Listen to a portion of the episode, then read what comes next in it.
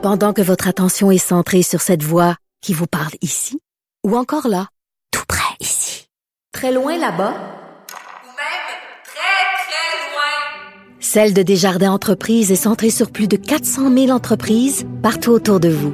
Depuis plus de 120 ans, nos équipes dédiées accompagnent les entrepreneurs d'ici à chaque étape pour qu'ils puissent rester centrés sur ce qui compte, la croissance de leur entreprise.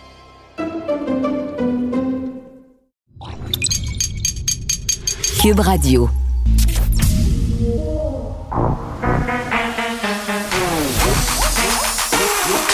Elle a une opinion sur tous les sujets. Pour elle, toutes les questions peuvent être posées. Geneviève Peterson. Cube, Radio. Salut tout le monde, bienvenue à l'émission à surveiller dans quelques instants le point de presse sur la pandémie qu'on va bien sûr euh, diffuser. On le sait, là, on avait reconduit les mesures sanitaires dans quelques régions au Québec, euh, des régions qui préoccupaient de par le nombre de cas, les variants euh, aussi. On avait reconduit ça jusqu'au 3 mai. Là, tout porte à croire qu'en zone rouge, on devra encore patienter. Les zones rouges foncées, comme on les appelle, la région de la capitale nationale, l'Outaouais, Chaudière, Appalaches. on lèverait pas, si on veut, les mesures euh, ce qui a circulé, c'est qu'au niveau des écoles primaires, on devrait par contre rouvrir les écoliers qui devraient reprendre le chemin de l'école le 3 mai, mais bien entendu, ça reste à confirmer. On va attendre euh, d'être au point de presse dans quelques minutes. Les ados, ça, j'ai hâte de voir ce qu'on va nous dire à ce sujet-là. Ceux-ci euh, devraient rester en école à distance dans les zones rouges foncées. Les commerces non essentiels aussi pourraient devoir rester fermés encore euh, quelques temps. Et la fameuse question du couvre-feu aussi, on ne semble pas vouloir euh, revenir au couvre-feu à 9h30 dans ces zones-là, ni à Montréal par ailleurs.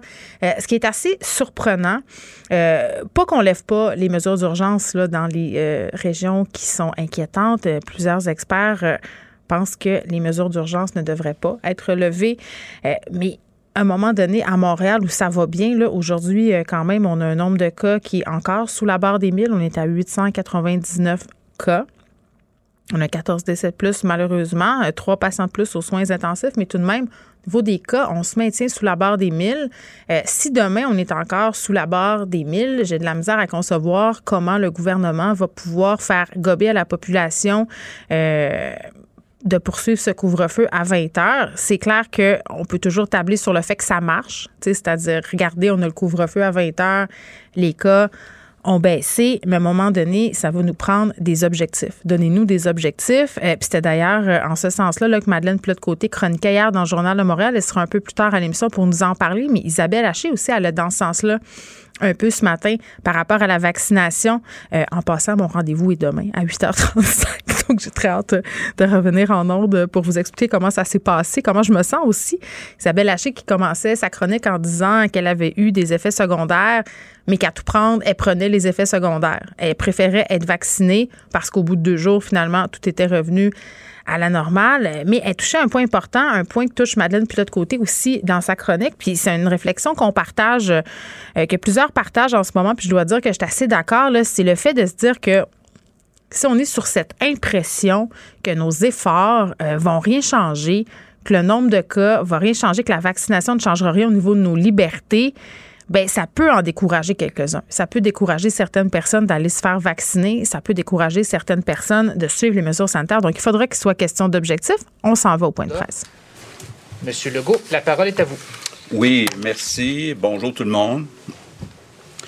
Avec euh, le docteur Ouda puis le ministre de la Santé, euh, on a passé euh, au moins deux heures hier soir avec des experts de l'INSPQ, de l'INES, de la santé publique, à regarder les données comme il faut, euh, région par région. Et, euh, ben écoutez, euh, bonne nouvelle, les mesures fonctionnent et la situation s'améliore. Donc, la situation s'améliore, entre autres, avec une baisse du nombre de cas, un plafonnement, puis dans certains endroits, même une baisse du nombre d'hôpitaux, d'hospitalisation.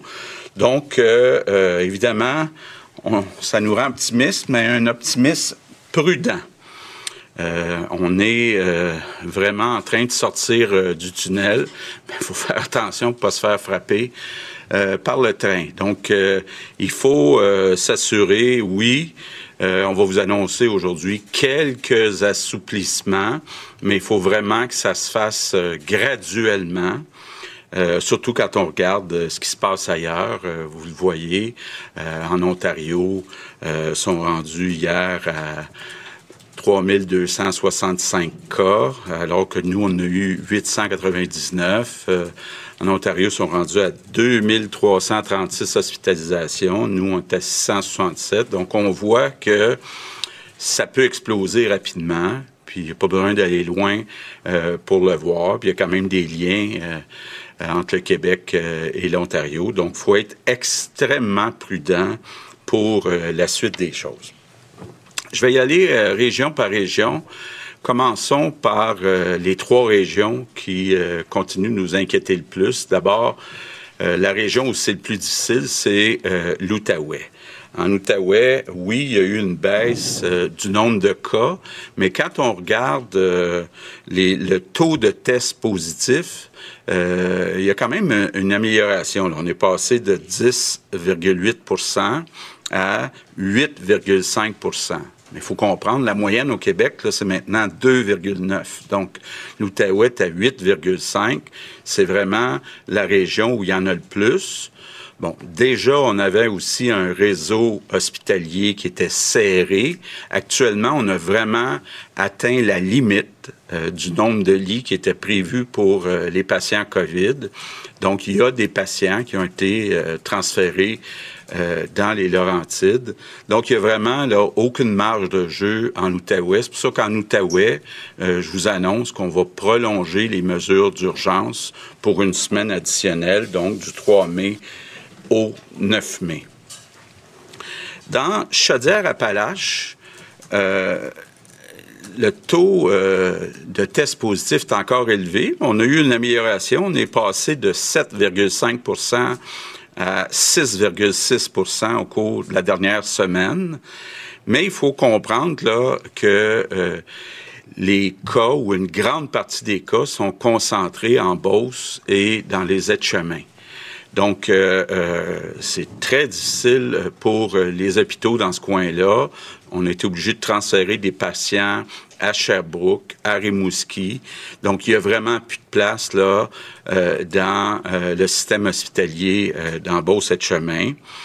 Euh, Évidemment, il y a la région juste à côté, Capitale-Nationale, où on a beaucoup d'hôpitaux, où la situation s'améliore de façon importante. Dans Capitale-Nationale, au cours de la dernière semaine, le taux de tests positifs est passé de 6 à 4,2% Donc, euh, j'en profite pour dire un énorme merci à euh, tous les citoyens de la capitale nationale qui ont sûrement fait des efforts dans les dernières semaines et euh, ça donne des résultats. La situation, il y a encore un peu de lits disponibles, pas beaucoup, mais ce qui est euh, encourageant, c'est quand on demande à nos experts de regarder des projections pour les deux, trois premières prochaines semaines, prévoit qu'à Québec, le nombre d'hospitalisations devrait baisser dans les prochaines euh, semaines. Donc, je je vous annonce que euh, on va se permettre d'ouvrir les écoles primaires dès lundi prochain, donc euh, le 3 mai, dans tous les centres de services de la capitale nationale et de Chaudière-Appalaches, sauf les écoles euh, du centre de service Beauce-et-Chemin et les écoles de la MRC euh, Bellechasse, qui sont dans la, le centre de service euh, des collines, mais qui est aussi là, euh, très affecté. Puis pourquoi on fait ça dans Beauce et euh, les aides-chemins? Ben, parce qu'il y a beaucoup de transmission communautaire, puis il n'y a plus vraiment aucune marge de manœuvre dans le système hospitalier. Par contre, dans les deux régions, euh, Capitale-Nationale et Chaudière-Appalaches, on va garder les autres mesures. Ça veut dire les écoles secondaires, malheureusement, vont rester fermées. On va garder le couvre-feu à 8 heures et on va euh, garder les commerces non essentiels euh, fermés. Donc, on y va vraiment graduellement en ouvrant seulement euh, les écoles primaires. Pour Montréal et Laval, toujours pas euh, l'explosion euh, attendue. Donc, euh, nos mesures fonctionnent euh, vraiment bien. À Montréal, le taux de test positif est passé de 3,8% à 3% Puis à Laval, il est passé de 3,4% à 2,9% Donc, on voit là vraiment euh, que, un, euh, la situation s'est améliorée, rendue à un niveau beaucoup plus bas.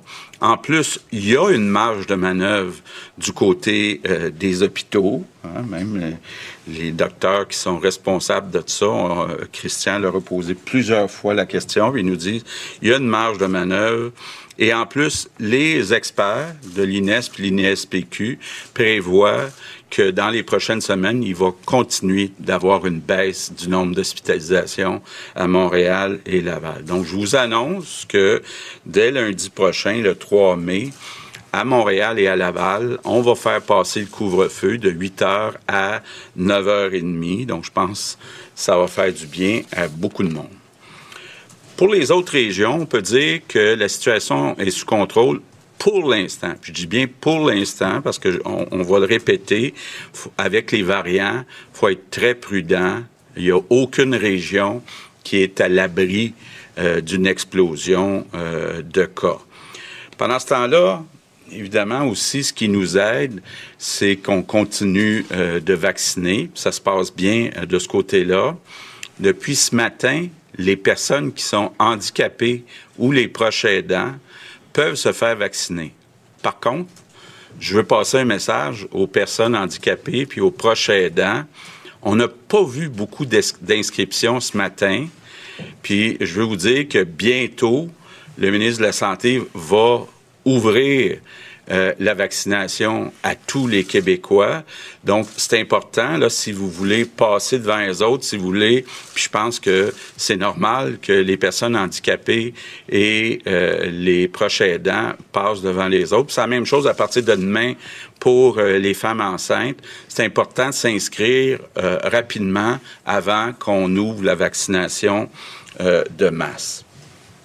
Peut-être un sujet que j'ai beaucoup entendu depuis quelques jours, euh, euh, entre autres certains syndicats, Québec solidaire, qui demandent qu'on donne un bloc de quatre heures euh, de congés payés à, tous les employés. Bon. Euh, D'abord, c'est important de dire qu'on ne sait pas comme une élection là, qui se passe juste un jour.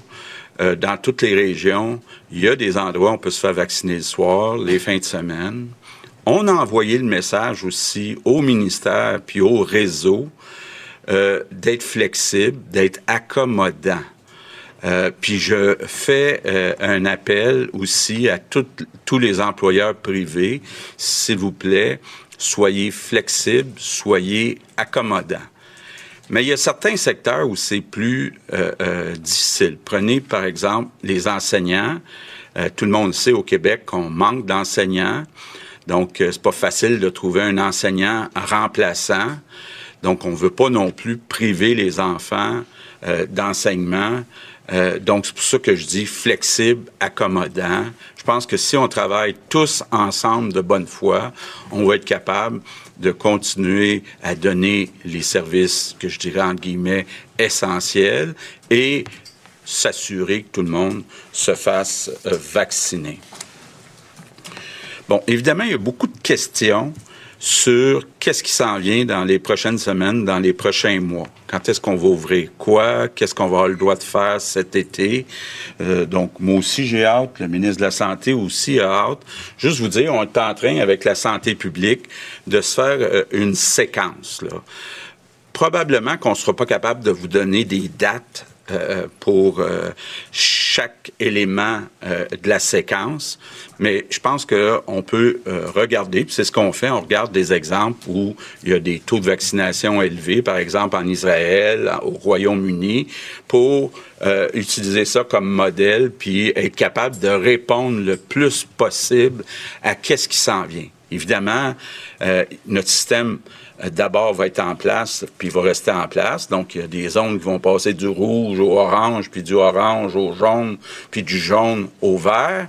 Mais au-delà de ça, est-ce qu'on va pouvoir aller voir un spectacle, euh, aller dans un festival? Est-ce qu'on va pouvoir se rassembler? Combien de personnes on va pouvoir se rassembler cet été, euh, au mois de juin, etc.? Je comprends que les gens voudraient une indication. La réponse facile, c'est que c'est euh, trop tôt pour euh, le dire, mais on insiste fort quand même pour au moins avoir euh, une séquence. Donc, je termine en vous disant, on est en train de gagner la bataille contre la troisième vague. On a les trois conditions gagnantes, que je pourrais dire, qui sont réunies. D'abord, la chaleur. On sait que le virus n'aime pas la chaleur, puis on peut s'attendre à ce que dans les prochaines semaines, les prochains mois, va faire de plus en plus chaud. On arrive aussi à la fin euh, euh, de l'année scolaire, donc euh, les universités, ensuite les cégeps, ensuite les écoles primaires et secondaires. Puis la vaccination va bien.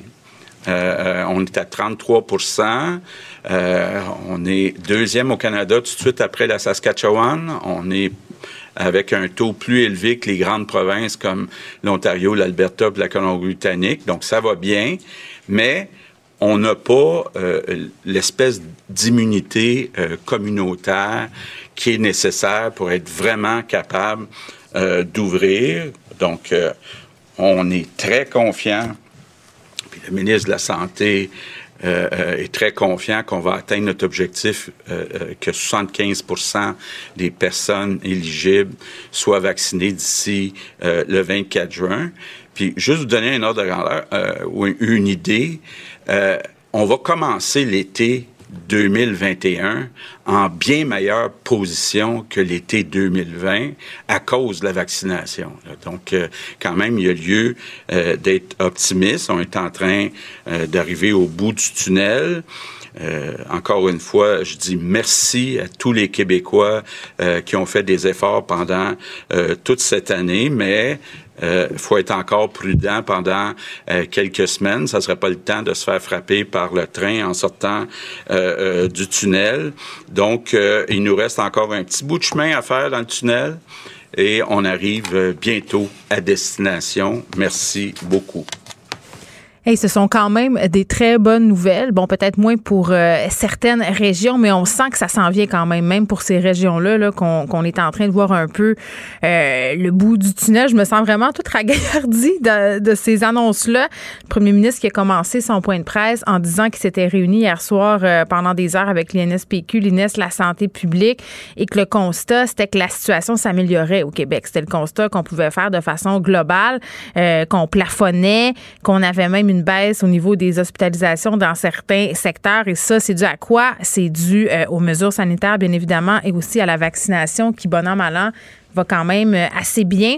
Euh, je pense que, par contre, il faut insister sur le fait que c'est un optimisme prudent hein, au niveau du gouvernement. Il faut faire attention. Euh, puis là, les annonces concernant euh, les régions où c'était plus préoccupant euh, ont suivi. C'est-à-dire pour la capitale nationale, on a une baisse des tests positifs.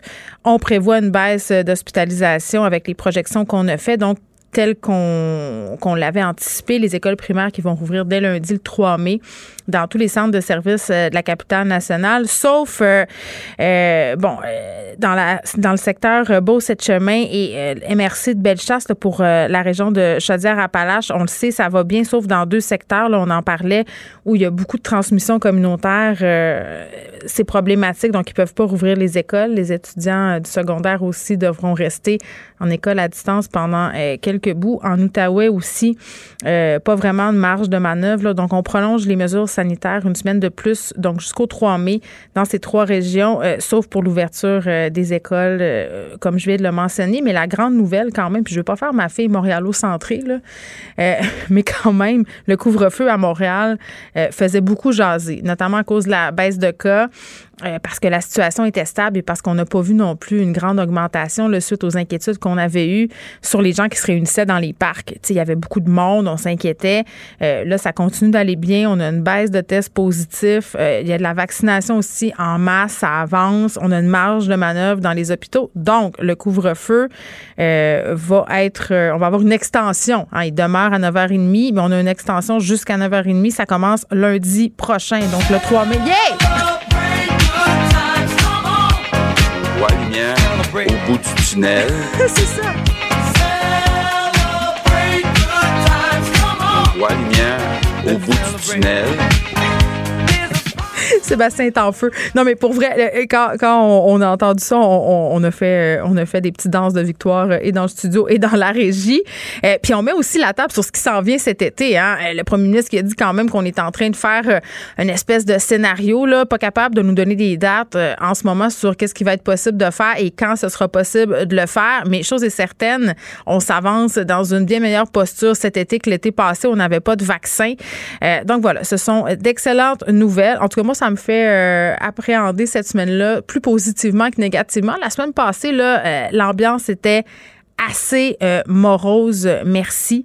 Et, puis bon, euh, c'était pas facile. Puis je le voyais aussi dans les messages que je recevais euh, de la part euh, des auditeurs. Les gens étaient tannés, les gens étaient écœurés. Et là, les gens voulaient avoir des bonnes nouvelles, voulaient avoir aussi des projections de ce qui allait se passer. Donc, on nous, on continue d'aller dans la bonne direction. Bon, c'est sûr que il se passe toujours des affaires pas. Là, on a un premier décès au Québec d'une thrombose liée au vaccin. Puis l'idée là-dedans, c'est pas de faire peur aux gens par rapport au vaccin. Là, moi, je veux toujours rappeler qu'il y a plus de bénéfices à se faire vacciner euh, que de risques. Si on prend euh, bon le pourcentage des complications euh, versus la protection que nous offre le vaccin, pour moi, c'est encore sans équivoque. Là, Je- ça ne remet pas en question rien. Demain, j'irai me faire vacciner. Puis je vous dis pas, je suis sincère avec vous autres. Je vous dis pas que pendant que je vais me faire vacciner, j'aurais pas une petite pensée. Là. Je suis super hypochondriaque dans la vie. Là. Je passe ma vie sur Doctissimo. Toutes les affaires qu'il faut pas faire là, sur Internet, les affaires qu'il faut pas lire pour paniquer, pour pas se diagnostiquer des cancers. Là. Ça, c'est moi ça. Fait que demain, en me faisant vacciner, je vais être contente, mais en même temps, il va y avoir une petite partie de moi qui va frissonner. Est-ce que ça va être... euh, les effets secondaires du vaccin, non, non, ça sera sûrement mon hypochondrie, mais je persiste à dire que c'est la meilleure chose à faire. Et que c'est quoi? C'est quoi l'extrait? C'est notre passeport vers la liberté? Le vaccin, il le trouve pas.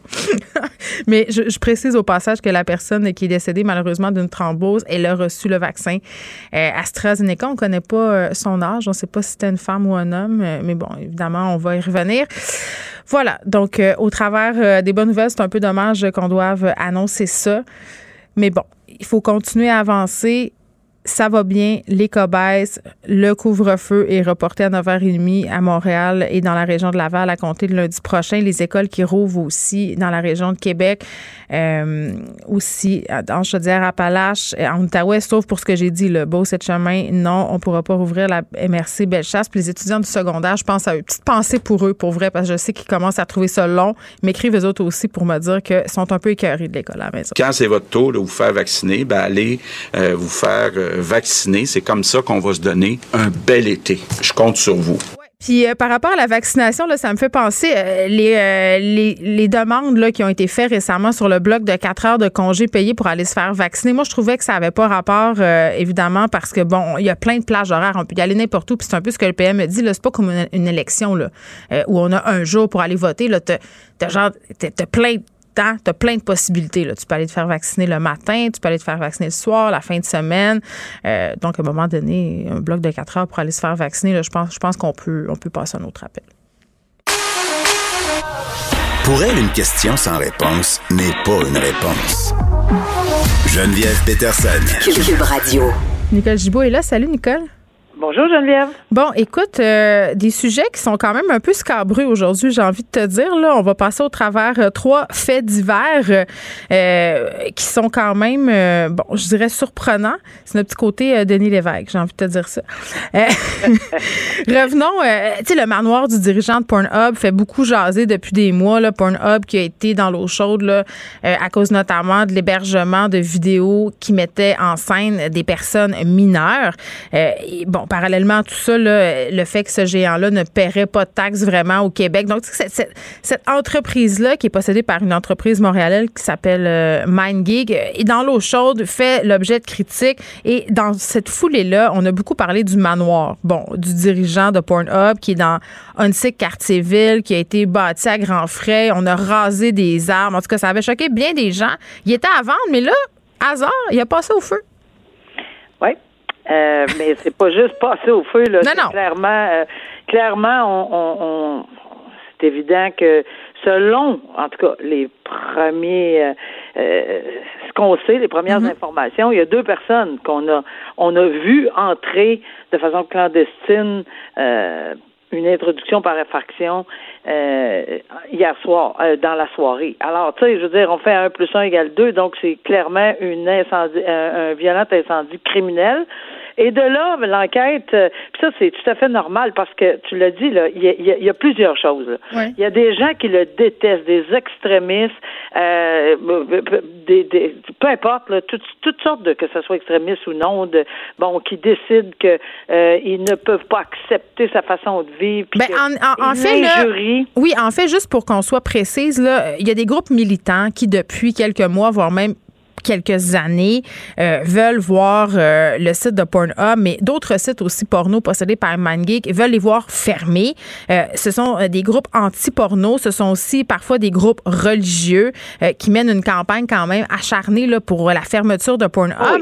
Il y a- Puis il y a des experts qui craignaient que ça, ça mène à la violence. Ben, c'est parce que il y a, il y a- il y a différentes hypothèses là, et il y a eu des il y a, il y a eu des sur les médias sociaux des menaces.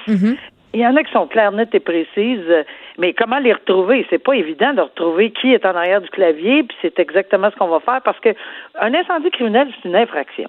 Une menace d'incendier c'est aussi une infraction. On peut menacer de tuer, on peut menacer de blesser, mais on peut aussi menacer d'incendier les propriétés ou des biens d'une personne, et c'est des infractions au code criminel.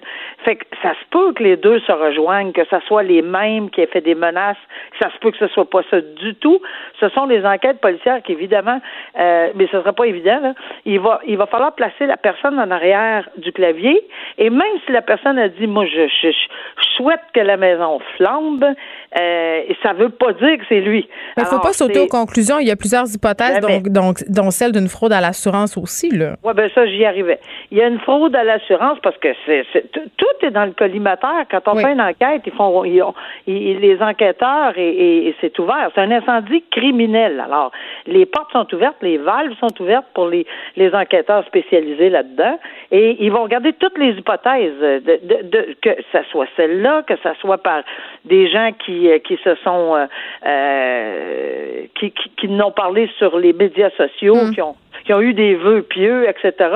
Euh, ça peut être n'importe quoi. Ça peut n'importe quoi peut faire en sorte qu'on en arrive à une conclusion. Mais peu importe qui, il faut déterminer s'il y a eu parce que je le répète, ça peut être des menaces sur Internet, mais ça ne peut pas nécessairement en arriver à la conclusion que c'est ces personnes-là. Donc, ça peut être très long parce qu'il va y avoir, tu sais, il faut disséquer tout ça, là. Il faut, faut, faut vraiment faire une analyse bien pointue. On loge pas d'accusation euh, à moins d'être certain. Si on trouve quelqu'un en arrière du clavier qui a fait une menace d'incendie ou une menace de mort ou une menace de quoi que ce soit, oui, ça c'est une chose. Mais c'est sûr qu'on va essayer de pousser plus loin pour savoir s'il y a un lien. S'il n'a pas, euh, on peut pas accuser quelqu'un Ouais. d'incendie criminel. Puis ça sera tout un défi d'identifier les deux suspects qu'on a pu voir euh, dans la vidéo. On, on revient sur, euh, sur ce cas-là, un supposé meurtrier. En fait, non, c'est pas ça.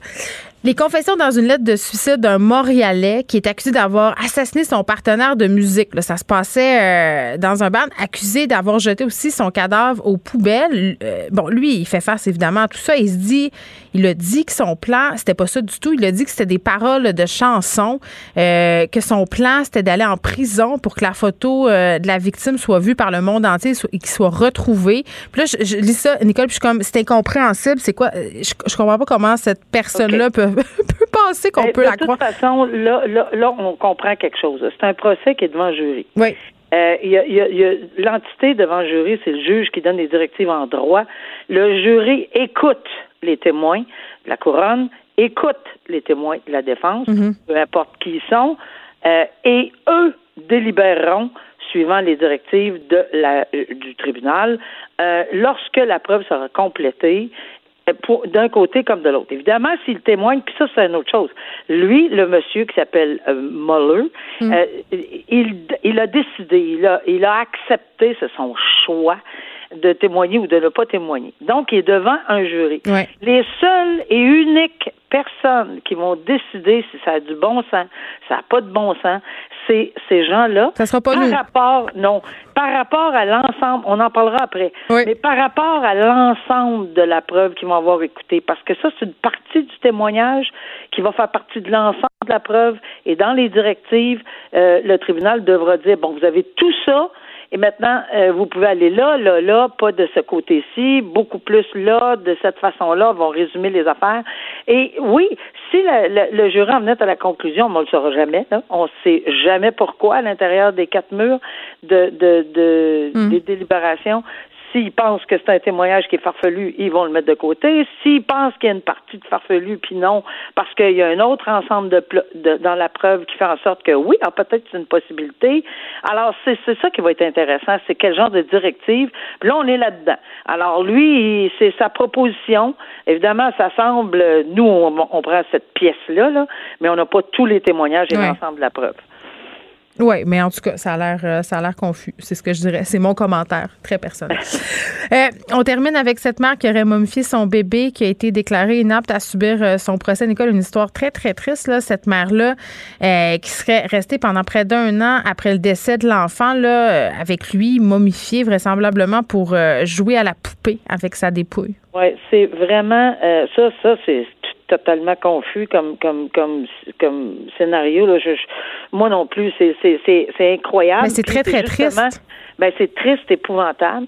Euh, et et j'ai pas de détails. euh, honnêtement, est-ce qu'il est mort euh, de... On sait pas là. On n'a rien de, de plus que ça, mais on sait que l'enfant. Enfin, ce que moi, ce que je ce que j'ai vu, je sais pas si c'est d'autres détails, mais moi, ce que j'ai vu, c'est que euh, oui, effectivement, cette cette mère-là aurait momifié euh, le bébé. Bon, pour jouer à la poupée, etc. Mais ce qui est intéressant ici, puis je pense que c'est ça que, que dont tu veux qu'on parle, C'est qu'elle est déclarée inapte. Inapte ne veut pas dire non criminellement responsable. Ouais.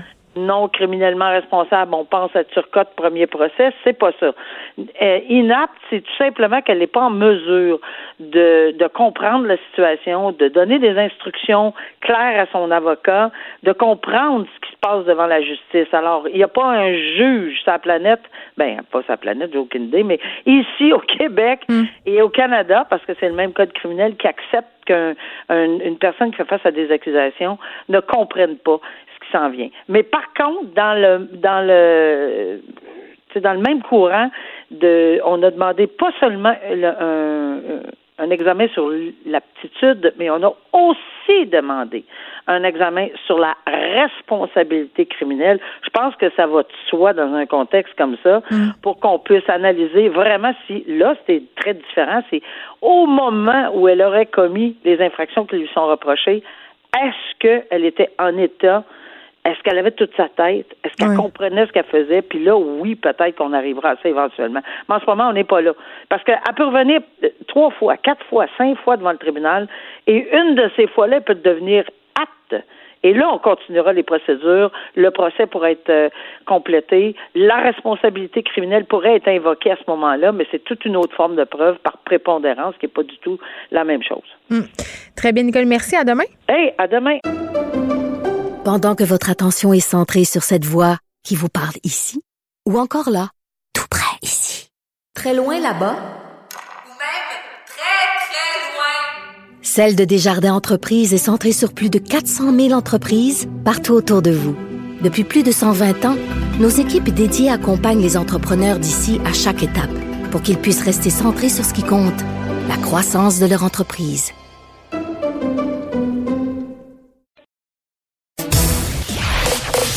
Vous écoutez Geneviève Peterson. Cube Radio. On va faire un retour sur le point de presse, la période de questions qui se continue. Euh, retour donc sur ce qui s'est dit, mais sur l'allègement des mesures euh, sanitaires, ceux qui, ceux qui ont été annoncés, ceux qui sont à venir. On parle avec le docteur Olivier Drouin, qui est pédiatre à Sainte-Justine et clinicien chercheur à l'École de santé publique, spécialiste aussi en sciences comportementales. Le docteur Drouin, bonjour. Bonjour. Bon, euh, je pense que les parents euh, de la région, de la capitale nationale, euh, certains en Outaouais aussi, dans Chaudière-Appalaches, ont eu une bonne nouvelle, rouverture des écoles primaires en zone rouge foncé, sauf où c'est pire, là, il faut bien le préciser, on le dit. À votre sens, est-ce que ça fait du sens? Est-ce que c'est une bonne idée? C'est une excellente idée. Oui. euh, oui, j'ai pas besoin de vous dire que je, je croise beaucoup de parents dans une journée. Oui. Il y en a beaucoup qui trouvent ça extrêmement difficile. Euh, les, les, parents de la grande région de Montréal se souviendront à quel point c'était pénible au mois de au, au, mois de mars, au mois d'avril. J'ai des membres de la famille qui sont en, en Outaouais et puis euh, donc enseigner à des, des jeunes de 7, 8, 9 ans à distance. Euh, c'était extrêmement difficile depuis un mois. Euh, puis, pour être honnête, je crois pas que le plus gros problème, ça soit les enfants d'école primaire en termes de du nombre de cas ni de la contagiosité. Là, je pense qu'il y a d'autres euh, groupes qui étaient probablement plus euh, plus problématiques. Donc euh, oui, pour moi, depuis le début, la, Mm. la balance des risques et des bénéfices pour l'ouverture des écoles primaires avait toujours été en faveur des, euh, de la réouverture. Puis je crois que le gouvernement l'a annoncé aujourd'hui. Mais je fais un peu de pouce euh, sur ce que vous venez de dire, docteur Drouin. Des experts quand même qui se sont prononcés en disant qu'on pourrait pas venir à bout de la transmission communautaire tant qu'on vaccinerait pas les adolescents qui sont un peu plus vieux, 15, 16, 17 ans. Là. Ça, est-ce que est-ce que vous allez en ce sens-là? Parce qu'on n'a pas de vaccin homologué encore, ça on le sait, mais il faudrait tendre vers là à un certain moment donné, parce qu'ils ont des contacts, c'est difficile pour eux de respecter toutes les mesures sanitaires. Euh, ben, les, le, le, certains vaccins sont approuvés pour les 16 ans et plus. Ouais. Euh, il y a certaines provinces canadiennes qui ont commencé à vacciner les 16 ans et plus. Ouais. Euh, je pense qu'on on commence à parler du bout des lèvres euh, de la vaccination euh, générale. Euh, c'est certain, oui, on parle des ados, là, mais les jeunes adultes aussi. Donc, c'est le Ouais. groupe où est-ce qu'il y a plus de contacts vont avoir besoin d'être vaccinés si on veut euh, venir à bout de la transmission communautaire. Je suis tout à fait d'accord. Euh, je ne je serais pas en faveur d'utiliser des vaccins qui n'ont pas été étudiés chez la population Ben euh, où est-ce qu'on les utilise, évidemment, Mm. mais, mais il y a quand même euh, certaines compagnies qui ont commencé à regarder les vaccins pour les 12 ans et plus.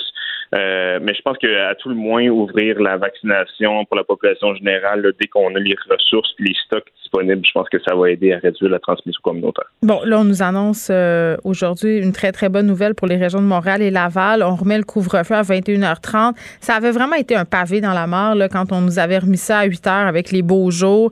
Euh, puis ça nous avait inquiété aussi de voir qu'il y avait beaucoup de gens qui s'agglutinaient dans les parcs. Ça a peut-être pas eu les effets escomptés, c'est-à-dire qu'on n'a pas nécessairement vu de cas d'éclosion puis de, flambée, là, comme on, appelle ça. Euh, mais néanmoins, est-ce que ça vous inquiète qu'on remette le couvre-feu à 21h30 à compter de lundi prochain ou vous dites euh, c'est une bonne chose pour la santé mentale? Euh, je suis euh, je suis très humble par rapport au au couvre-feu. J'étais de ceux qui pensaient que ça allait pas faire une très grosse différence avant qu'on le mette en place. Euh, puis je dois avouer que les deux fois où on l'a mis en place, c'est-à-dire euh, la première fois puis quand on l'a remis à 20 heures, ça a coïncidé avec une réduction du nombre de cas. Euh, je ne sais pas si c'est de la corrélation ou de la causalité. Euh, je, je pense que c'est une mesure qui était très, très peu populaire. Euh, je pense qu'il y avait beaucoup, beaucoup, beaucoup de gens qui, qui se plaignaient. Puis je pense que pour la santé mentale de, de la population, c'est c'était quelque chose qui était relativement difficile à accepter, surtout comme vous le dites, avec la belle température. Mhm. Euh, je, je suis toujours un peu plus un partisan de garder des mesures quand on n'est pas certain plutôt que de les enlever puis d'avoir à les remettre euh, deux semaines Mm. plus tard.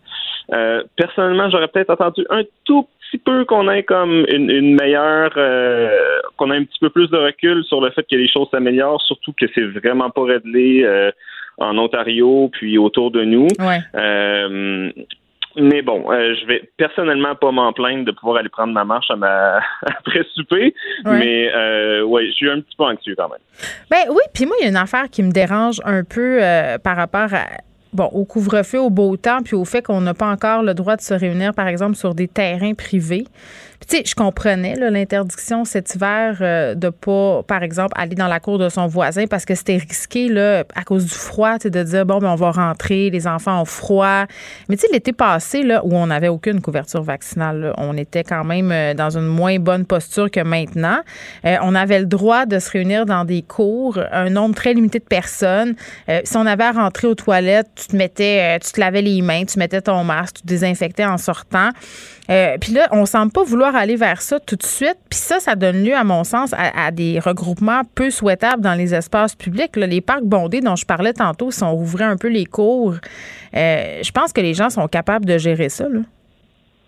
Ouais, je, pense que puis là je veux pas je veux mettre pas mettre des mots dans la bouche du gouvernement. Je pense qu'ils ont peut-être un peu peur de la, pente glissante, puis que bon, si on a le droit de, de se réunir à l'extérieur, ça peut être facile de transitionner vers l'intérieur. Je pense que un peu de ça. Je pense que une, mais je, suis d'accord avec vous que, les, que les parcs, euh, moi aussi, je, je, je, demeure à Montréal. Ils sont à pleine capacité, mettons. Ah oui, oui, oui. C'est difficile de faire de la distanciation sociale à l'extérieur. mais, euh, mais ceci étant dit, euh, je pense que pour ce qui est des, des rassemblements, euh, dans, dans les demeures privées. Je pense qu'éventuellement, le gouvernement n'aura pas le choix de, euh, de le considérer. Puis je pense qu'une des choses euh, euh, qui, qui devrait regarder, c'est ce qui a été fait un petit peu aux États-Unis. Ce serait en fait une double mesure. Là, ça permettrait aux gens de, de souffler un peu et de promouvoir peut-être la vaccination. C'est d'avoir une une approche différente pour les gens qui sont vaccinés versus pas. Euh, ça, c'est le fameux passeport vaccinal là, qui soulève l'ire et l'opprobre. Euh, ben, passeport vaccinal, oui et non. C'est-à-dire que euh, bon, il y, a plusieurs subtilités qui peuvent rendre le passeport vaccinal acceptable ou euh, moins acceptable. Mm.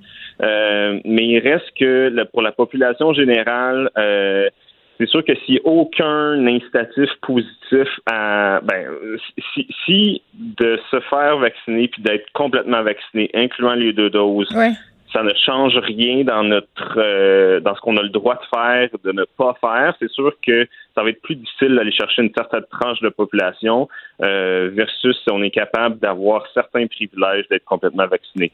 C'est un terrain miné, je suis complètement d'accord, euh, mais le, le Center for Disease Control aux États-Unis, il n'est pas exactement un, organisme qui, qui, est très comment je vous dirais ça, sont assez conservateurs en général, ont quand même émis euh, des recommandations dans, dans cette ligne-là. Mm. Euh, je pense pas que ça devrait être fait demain, mais je pense que éventuellement, quand on aura la vaccination pour la population générale, on devrait commencer à se poser une question à savoir est-ce que certaines de ces mesures-là, puis ça peut être les rassemblements dans les maisons privées ou sur les terrains privés, est-ce que ça, ça devrait être permis euh, pour certaines tranches de la population, incluant mm. ceux qui sont vaccinés? Mais vous savez, docteur Drouin, je pense qu'il y a une différence quand même assez importante entre euh, expliquer à la population, ça sera quoi les bénéfices quand on aura atteint l'immunité collective, c'est-à-dire de dire, OK, là, quand on va être un certain nombre à être vacciné, voici ce qu'on pourra faire.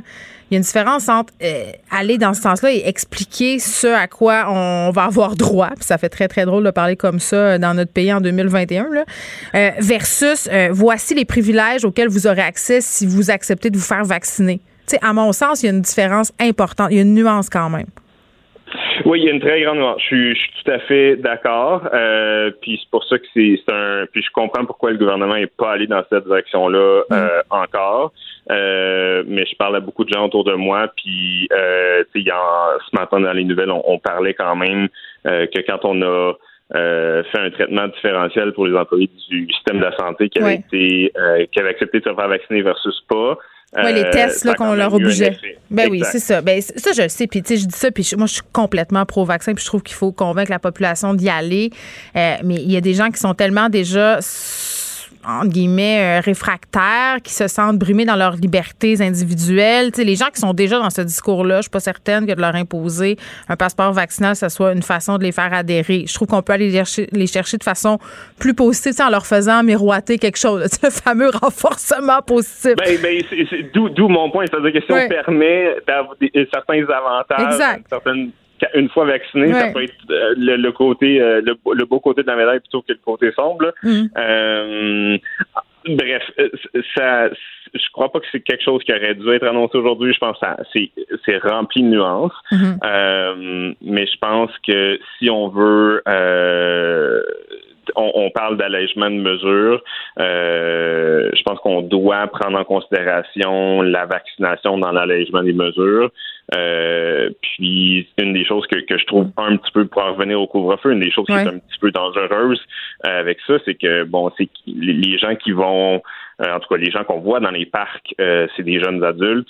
Euh, présentement, c'est exactement la population qui n'a pas accès à la vaccination présentement. Ben oui. Euh, donc, c'est ça. Faut, faut faire attention entre les allègements qu'on fait puis qui en profite versus qui est protégé par la vaccination. Oui, puis on a hâte que la vaccination s'ouvre à la population générale. Docteur Olivier Drouin, merci, qui est pédiatre à Sainte-Justine. On revenait sur les différentes annonces faites lors de ce point de presse, entre autres l'allègement des mesures dans la région de Montréal et à Laval. Là, on repousse le couvre-feu à 9h30 dès lundi. Et concernant ce premier décès au Québec d'une thrombose après avoir euh, reçu le vaccin AstraZeneca, euh, Arruda, Dr Arruda n'a pas voulu confirmer par souci de confidentialité l'âge et la région euh, où ça s'était produit, mais ce serait, selon des infos recueillies par Radio-Canada, dans la région de la Montérégie, ce serait une femme qui serait décédée suite à l'administration de ce vaccin. On sait que dans le cas des thromboses et des problèmes de caillots sanguins, ça viserait davantage les femmes. On a des articles là-dessus qui nous disent que les femmes sont plus à risque par rapport à l'utilisation de l'AstraZeneca. Les tests vont se poursuivre. On va faire euh, la lumière là-dessus, mais malheureusement, on a confirmé ce premier décès. Pendant que votre attention est centrée sur vos urgences du matin, vos réunions d'affaires du midi, votre retour à la maison ou votre emploi du soir, celle de Desjardins Entreprises est centrée sur plus de 400 000 entreprises à toute heure du jour. Grâce à notre connaissance des secteurs d'activité et à notre accompagnement spécialisé, nous aidons les entrepreneurs à relever chaque défi pour qu'ils puissent rester centrés sur ce qui compte, le développement de leur entreprise.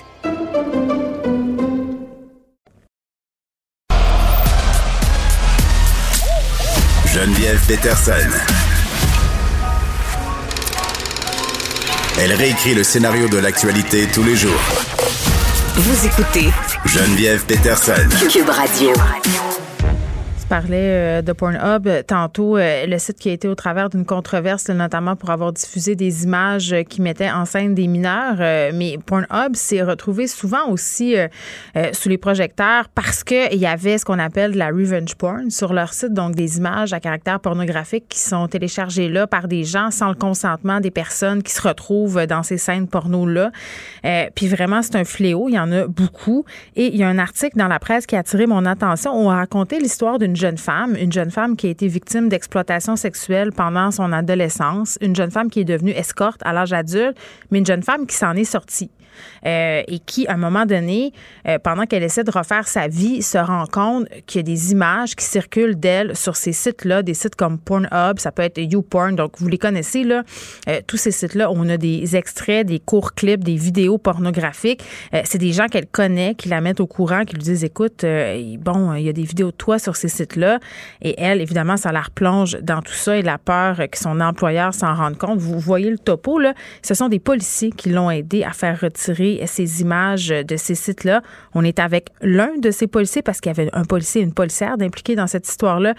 Monsieur Vincent Fontaine, qui est sergent détective du service de police de Sherbrooke, est avec nous. Monsieur Fontaine, bonjour. Bonjour, Mme Peterson, ça va bien? Oui, euh, ça va bien. Écoutez, c'est un des aspects du travail euh, des policiers dont on entendait peu parler avant. Maintenant, avec toutes les histoires euh, d'exploitation sexuelle et l'avènement d'Internet, on en a de plus en plus des cas comme ça. mais dans le cas de cette jeune femme-là en particulier, pouvez-vous m'expliquer quand, dans quel contexte elle est entrée en contact avec vous? Je pense que vous la connaissiez déjà.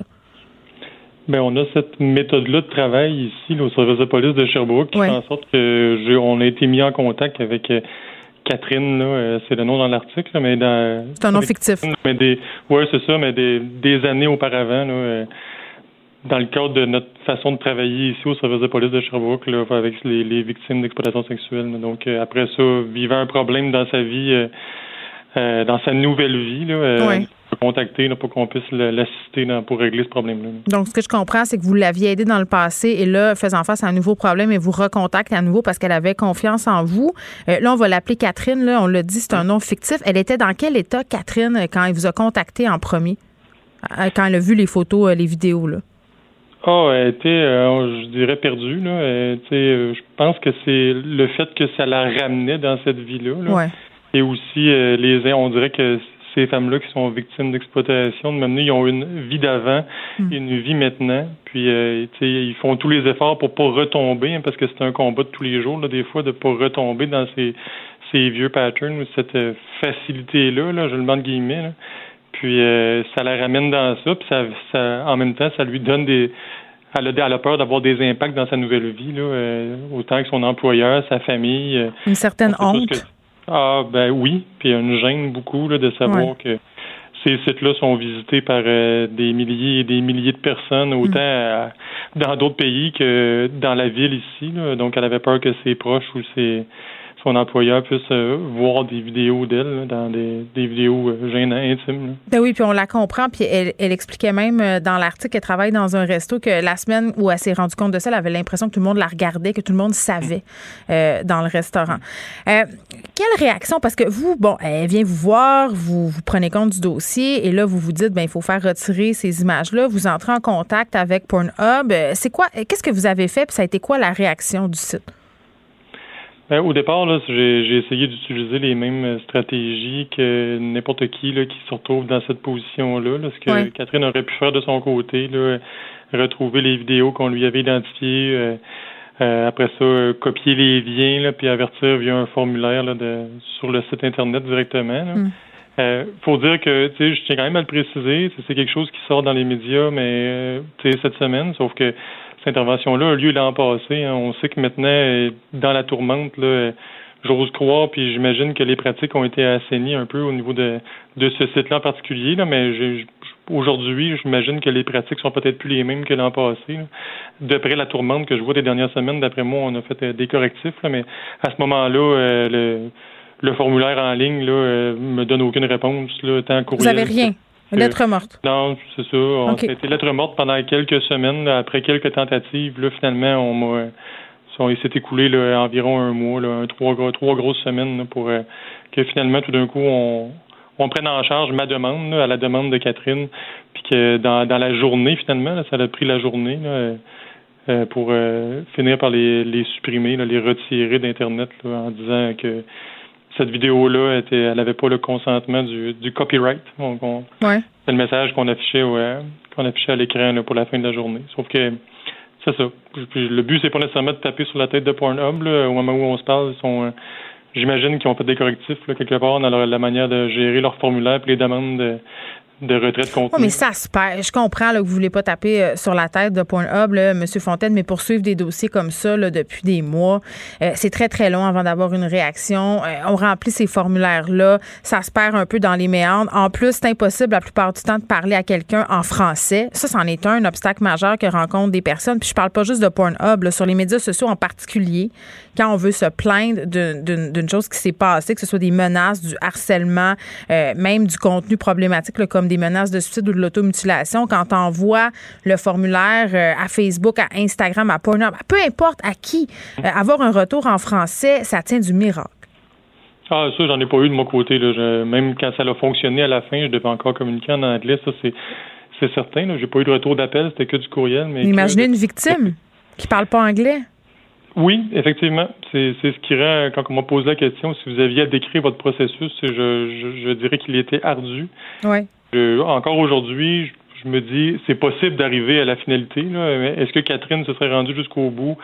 Je je sais pas. Peut-être qu'elle aurait vécu avec ces, images-là euh, en se disant, ben j'aurais lâché prise, mais c'est ça. Je, me suis rendu au bout. J'imagine qu'il y en a plein qui se rendent au bout, mais il doit avoir, euh, ça doit faire une espèce d'effet d'entonnoir. Il doit avoir une amener euh, des gens qui, qui lâchent prise puis qui décident d'abandonner les processus une amener. Là. Eh, Monsieur Fontaine, vous êtes la police, vous êtes policier, vous êtes enquêteur euh, au service de police de Sherbrooke. Dans ma tête, vous avez le gros bout du bat, là. C'est- vous, la loi et l'ordre. Et même à ça, vous avez eu de la misère à vous faire entendre.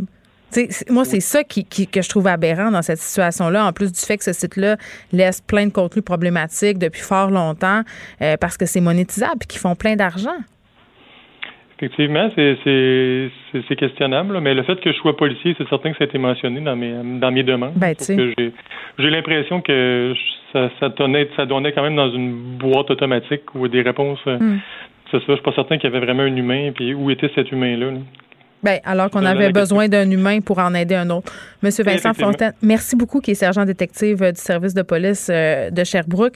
Moi, j'ai envie de dire, puis ce qui est vraiment particulier dans, dans ces histoires-là, parce que là, on, on- on- euh, Catherine elle est chanceuse, là, chanceuse de tomber sur ces policiers-là euh, qui se sont pas laissés abattre justement par les, les procédures, le- la paperasserie, les réponses en anglais. Euh, mais, mais pour une Catherine qui a eu accès à, ce service-là de la part euh, du service de police de Sherbrooke, combien il y a de personnes qui se sont découragées, combien il y a de femmes, euh, puis même de gars, parce qu'il y en a aussi du contenu problématique qui concerne des hommes sur ces plateformes-là, combien il y a de personnes qui se sont butées à, un silence radio finalement parce que puis je vais le raconter vendredi dans le journal de Montréal vous le lirez mais est arrivé une aventure en fin de semaine euh, vraiment euh, particulière très très triste où j'ai eu faire un j'ai eu à faire un signalement avec la plateforme Facebook. J'ai dû signaler des propos suicidaires qui m'ont été envoyés. Euh, le SPVM s'en est mêlé. Ça a bien fini. Je vais le raconter mais à ce jour-là, parce que j'ai signalé le contenu sur Facebook. Tu sais, quand Facebook se vantait de dire, là, si vous sentez qu'une personne est en danger, euh, si une personne tient des propos suicidaires, si une personne euh, vous envoie des contenus violents ou s'automutile, pesez là-dessus, signalez tout ça et on aura de l'aide. À ce jour-là, jamais de nouvelles. Aucun retour de Facebook, rien. Euh, tu sais. Fait j'ai l'impression que du côté de ces plateformes-là, qu'on parle de Pornhub, qu'on parle d'Instagram, qu'on parle de Facebook, de YouTube, euh, on met en branle toutes sortes de, techniques de dénonciation. Euh, ces techniques-là, on en fait. Euh, on fait grand bruit avec tout ça dans les médias pour que ça se partage, pour bien paraître, mais dans les faits, est-ce que ces outils-là fonctionnent? Permettez-moi d'en douter. Pendant que votre attention est centrée sur cette voix qui vous parle ici, ou encore là, tout près ici, très loin là-bas, ou même très, très loin. Celle de Desjardins Entreprises est centrée sur plus de 400 000 entreprises partout autour de vous. Depuis plus de 120 ans, nos équipes dédiées accompagnent les entrepreneurs d'ici à chaque étape pour qu'ils puissent rester centrés sur ce qui compte, la croissance de leur entreprise.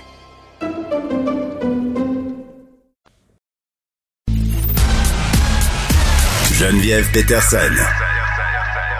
la déesse de l'information. Vous écoutez Geneviève Peterson. Cube Radio. Guillaume Lavoie est là, Guillaume? Bonjour Geneviève. Bon, hier, euh, c'était les fleurs euh, pour célébrer les 100 jours euh, de Joe Biden à la présidence américaine. Aujourd'hui, c'est le pot. Le pot. On l'avait dit. De dire, peut-être qu'on veut mettre le champagne au frais. Oui. Hein? tout n'est pas accompli encore. Euh, alors, dans les choses, regardons pas nécessairement ce qui est mauvais. Il n'y a pas de gaffe gigantissime dans ces premiers 100 jours, mais il y a, appelons ça, des acquis fragiles. D'abord, que le pouvoir réel d'un président repose sur sa capacité à faire passer ce qu'il voudrait bien au Congrès. Et au Congrès, si les démocrates présentement ont une courte majorité à la Chambre, au Sénat, ça reste 50-50. Et dans les 50 démocrates, il y a un, sénateur démocrate conservateur de la Virginie de l'Ouest. Et là, à un moment donné, on va arriver au bout de sa capacité à voter avec un parti démocrate un peu plus à gauche. Parce que à date, et ça, c'est plutôt dans les bons coups de Biden, on va mhm. voir si ça peut pas devenir euh, une victoire qui devient difficile à gérer.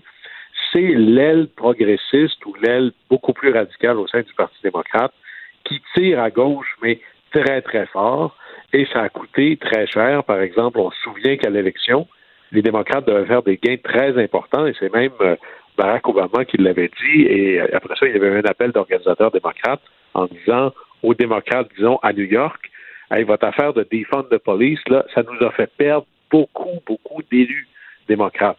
Alors, ça fait des majorités très, très courtes. Alors, là-dessus, il faudra voir est-ce que Joe Biden, qui s'apprête à vouloir dépenser un autre 2300 milliards de dollars en pleine infrastructure, sera capable d'avoir l'assentiment du Congrès.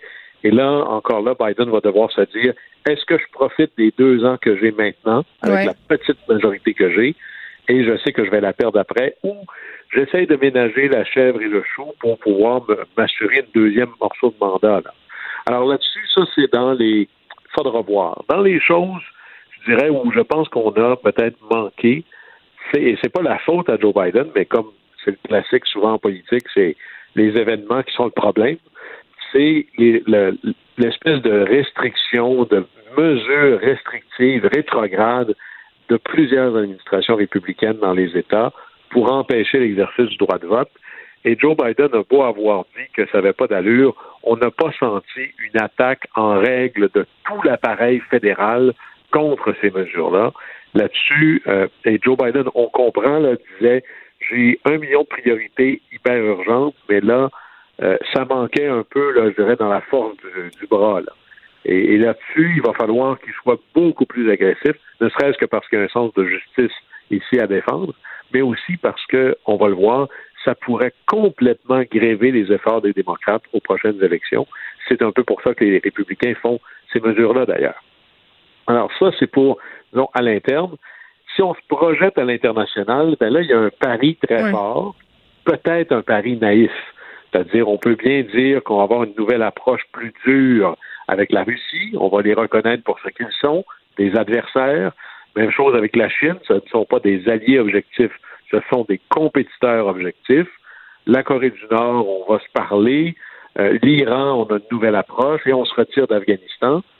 Peut-être que ça va marcher. Mais il est tout à fait possible qu'on se rende compte que les États-Unis d'aujourd'hui ne sont pas les États-Unis de 1980 le rapport de force n'est pas du tout le même. Ben non, le rapport de force n'est pas du tout le même et ces pays-là euh, forment une coalition. ils s'entraident entre eux. Puis quand euh, j'entends euh, Joe Biden traiter Vladimir Poutine de tueur, je me dis pas sûr que c'est une bonne stratégie. C'est là où on se dit OK, mais. Mais, encore, qu'est-ce qui arrive ensuite? On va, eh, va pas voir à date, là, M. Poutine n'a pas dit ben, je vais rentrer dans mes terres puis je vais essayer de redonner à l'Ukraine sa souveraineté. On n'a pas vu la Chine dire Ouais, finalement, la mer de Chine, là, ça va être pour tout le monde. On n'a pas vu ça du tout. Et en Afghanistan, la, catastrophe serait de devoir y retourner. Évidemment, on peut présumer que ça ne se passera pas dans une présidence Biden, mais on n'est pas parti parce qu'on avait réglé tous les problèmes. On est parti parce qu'on était tanné de payer. Alors, même chose pour le climat. Évidemment, là, on peut célébrer la nouvelle priorité, mais pour que ça marche, il faut que la Chine embarque. Et là, on peut bien souhaiter ça. On n'a pas vu encore de, de, résultats concrets de la chose. Alors, ça pourrait être quelque chose où on accusera Joe Biden à la fin d'avoir été peut-être plus naïf d'une rhétorique qui semble dépassée par les événements. Et on voit aussi qu'il n'y a pas de solution magique. Hein. Les gens qui étaient donc euh, qui disaient Trump c'est terrible et, quand Trump sera plus là, les oiseaux vont gazouiller de nouveau, il va faire beau. Mais c'est ça. Euh, tu sais, il y a la question, je, parlais hier de la question de la gestion euh, des attentes. Tu sais, à un moment donné, euh, on dirait qu'on était tellement, entre guillemets, traumatisé par Trump qu'on attendait Biden comme un messie. mais Biden, il sera pas parfait, lui non plus. Là. Non, et ce n'est pas le Messie. Il il marche pas sur l'eau. Exact. Et des problèmes d'une complexité extraordinaire, que ce soit au niveau politique, au niveau légal, au niveau social par exemple l'immigration, allez vous promener le long de la frontière, c'est pas chic. Là. Euh, c'est pas un problème démocrate, c'est pas un problème républicain, mais de faire croire ou de penser que parce qu'on est là, tout ça va se régler. Là, il y a une naïveté quelque part qui incombe peut-être davantage à la classe médiatique, à nos espoirs à nous. Même chose pour les armes. Euh, il n'y a pas moins de tueries, plus de tueries. On voit qu'on peut bien en parler, euh, il n'y a pas de solution. Puis là-dessus, Joe Biden qui disait je vais m'en occuper de la NRA, euh, il dit ben là, j'ai d'autres priorités là. Pas que c'est pas important, mais je peux pas tout faire en même temps. Même chose pour les relations raciales. Il témoigne d'une empathie qui est bienvenue, mais on voit que le problème ne peut pas se régler dans les 100 jours. Et ça, c'est le problème, je vais vous dire, des maudits 100 jours. Le maudit rendez-vous oui. 100 jours qui est devenu une obsession politico-médiatique à cause de Franklin Delano Roosevelt. On peut bien parler de Napoléon puis de Paul Sauvé, mais c'est vraiment. Alors, Roosevelt arrive au pouvoir et ça va tellement mal qu'il est obligé de mettre les banques en vacances pour éviter qu'elles fassent faillite. Alors, il va agir comme un pompier quand le feu arrive, c'est-à-dire, on ouvre les vannes et là, il faut que ça fonctionne. Et il va passer en dans 100 jours plus de 70 lois, dont 10 extraordinairement majeures, de l'aide aux individus puis aux familles, beaucoup d'argent pour les différentes industries et des réformes majeures euh, des banques et de la finance. Et ça va créer cette espèce d'idée que, OK, j'arrive au pouvoir, je vais vous régler ça. Et ça crée des attentes qui sont peut-être exagérées et ça nous force à nous dire, mais le fameux 100 jours, est-ce que c'est une bonne lecture de qu'est-ce qui est une bonne ou une mauvaise présidence? Trump critiquait ça, Obama aussi. Bien mm. sûr, ils font toutes des conférences de presse pour après ça dire voici où je suis rendu. Un qui critiquait ça énormément, c'est Kennedy. Kennedy était tellement agacé de cette obsession de 100 jours que dans son discours inaugural, il a dit tout ce que je vous dis là, ça va pas arriver dans les premiers 100 jours. Après ça, il a dit peut-être même pas dans les premiers 1000 jours peut-être même pas dans notre vie sur cette planète. Ça, c'est un politique qui se donne la marge de manœuvre, c'est très, très bon. Mais donnons-nous à tout le moins le, droit de commencer. Et regardez, par exemple, la conquête de l'espace. Mm. Il en parle en 61 et en 62. Ça prendra 10 000 jours avant qu'on voit un Américain mettre le pied sur la Lune. Et si le fameux 100 jours était, je dirais, un bon indicateur de est-ce que tu as une bonne présidence ou une mauvaise présidence, je vais vous donner le contre-exemple. Parmi ceux qui ont eu peut-être les pires premiers 100 jours, Lincoln et Kennedy, deux présidents adulés. Lincoln, dans ses premiers 100 jours, 11 États sont en sécession, quitte le pays, quand même assez énorme. Et Kennedy, on l'oublie, dans son premier 100 jours, c'est l'invasion ratée de la baie des Cochons. C'est l'humiliation totale des États-Unis avec une victoire de Castro. Et là-dessus, ça a presque, ça a complètement humilié cette présidence où il avait l'air d'une gang d'adolescents pas capables de gérer. Alors, oui, mais n'empêche que, n'empêche que dans la plupart des cas, ce 100 jours-là, tu t'en sers pour donner le ton. Pour donner le ton, mais dans les faits, le, réel test de est-ce que ça va avoir un impact, on le voit des années plus tard. Et on est beaucoup plus dans les espèces d'obsessions réelles. La vérité, c'est qu'on va voir, par exemple, sur la vaccination, sur le plan de relance, on va être capable de poser ce jugement-là Hmm. dans trois ans, dans deux ans, que ce soit par exemple la conquête de l'espace qui a essentiellement installé les États-Unis comme une puissance mondiale par-delà ses frontières, que ce soit par exemple la réduction des taxes de Reagan qu'il a fait dans ses premiers 100 jours, pas que c'est une bonne ou une mauvaise chose, mais ça a transformé l'économie américaine et il n'y a personne qui a encore reculé là-dessus. Peut-être que Joe Biden le fera, mais ça fait quand même longtemps. Alors, il faut se donner, il faut donner le temps au temps les problèmes très complexes, de, par exemple l'immigration et les armes dont on parlait, ou les relations raciales, mm. c'est pas vrai que dans les premiers 100 jours, tu peux transformer ça. Tu peux donner le ton, mais en politique, il faut constamment toujours pousser sur quelque chose pour que ça finisse par aboutir. Mm. Sinon, tu cours après le cycle médiatique et là, tu es sûr d'être perdant. Bon, et là, euh, ça fait 100 jours. On aurait pu penser que la présence euh, l'influence de Donald Trump allait s'estomper, là, plus on allait avancer dans cette présidence-là. Mais là, Donald Trump qui continue à être une espèce de figure tellurique pour le Parti républicain qui de plus en plus se place de façon euh, assez sérieuse comme un potentiel candidat à la présidentielle de 2024. Euh, ça aussi, quand même, là, il va falloir à un moment donné adresser ça parce que, pour faire un mauvais anglicisme, parce que euh, les républicains se rendent chez eux en masse pour avoir des conseils. tu sais, ils continuent à être très, très présents. Ah, vous pouvez pas penser présentement la politique républicaine sans mettre au centre de vos conversations Trump, son influence, son argent, ses déclarations.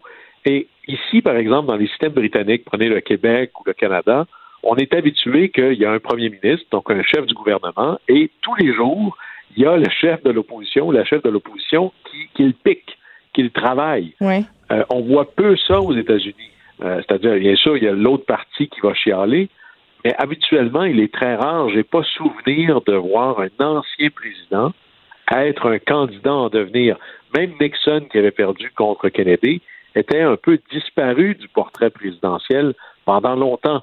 Alors là, on a une espèce de président en attente, quoique je pense qu'on en est très, très loin, mais qui vient complètement là-dessus euh, déranger un peu l'équation traditionnelle. Ceci étant, je pense que ça aide plus Biden qu'autre chose parce qu'il y a cette fameuse guerre civile. Je pense que traditionnellement, on disait, savez-vous comment on fait pour reconnaître des démocrates dans un peloton d'exécution? Ils sont installés en rond. Et là, on voit que c'est peut-être les républicains qui sont un peu plus comme ça. Il y a une guerre civile à faire au Parti républicain et on va voir quelle couleur ça va prendre, mais il va falloir qu'il y ait ce véritable test. Est-ce qu'on est un parti qui existe par-delà Trump, où on devient ce que Joe, ce que le président W. Bush disait encore cette semaine. Je me reconnais de moins en moins dans ce parti-là, qui est devenu populiste, mm. presque nativiste. Et ça, on est, on est pour un républicain traditionnel, c'est presque impensable que ce soit devenu quelque chose d'important au sein du Parti républicain. Guillaume, merci. Au plaisir. À demain. Geneviève Peterson. Une animatrice pas comme les autres. Cube Radio. On a Madeleine Pilote-Côté qui doit être, ma foi, très, très contente de cette annonce pour euh, la région de Montréal et de Laval, couvre-feu à 9h30 à compter du 3 mai. Oh mon Dieu, j'ai crié lundi. euh, je vais, c'est sûr que je vais aller au parc ou en tout cas, je vais vraiment être prudente, mais hey, ça fait toute la différence. Là. Je sais pas pour ceux et celles qui nous écoutent, là, euh, qui habitent à Montréal, à Laval, euh, vous avez senti un poids s'enlever de vos épaules, mais pour moi, ça a vraiment été ça, là.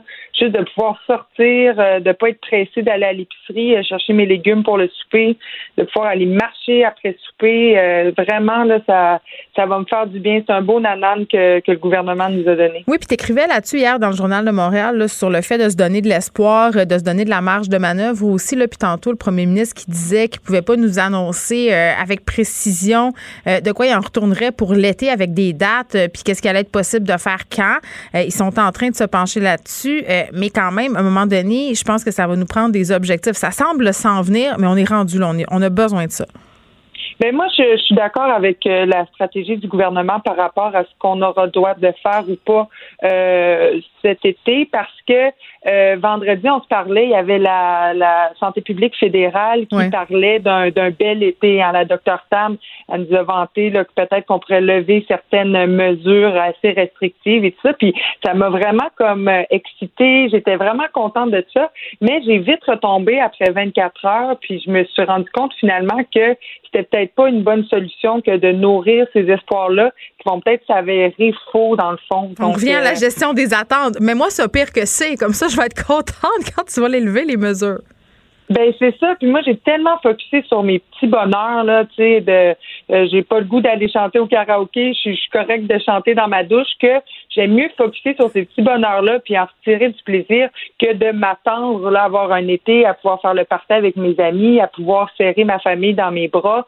Euh, j'aime mieux pas espérer ça puis me concentrer sur ma petite chose pour pas être déçu parce que la déception on a vécu tout au long de l'année. On Puis est là, plus capable. Ben, on a, ben non, on a atteint notre quota, là, c'est certain. Là. Bon, ben moi, quand même, je m'accroche au fait qu'on a dit qu'on était en meilleure posture cet été que l'été d'avant. Donc, je m'imagine déjà faire des barbecues avec mes amis. Mais ça, c'est moi.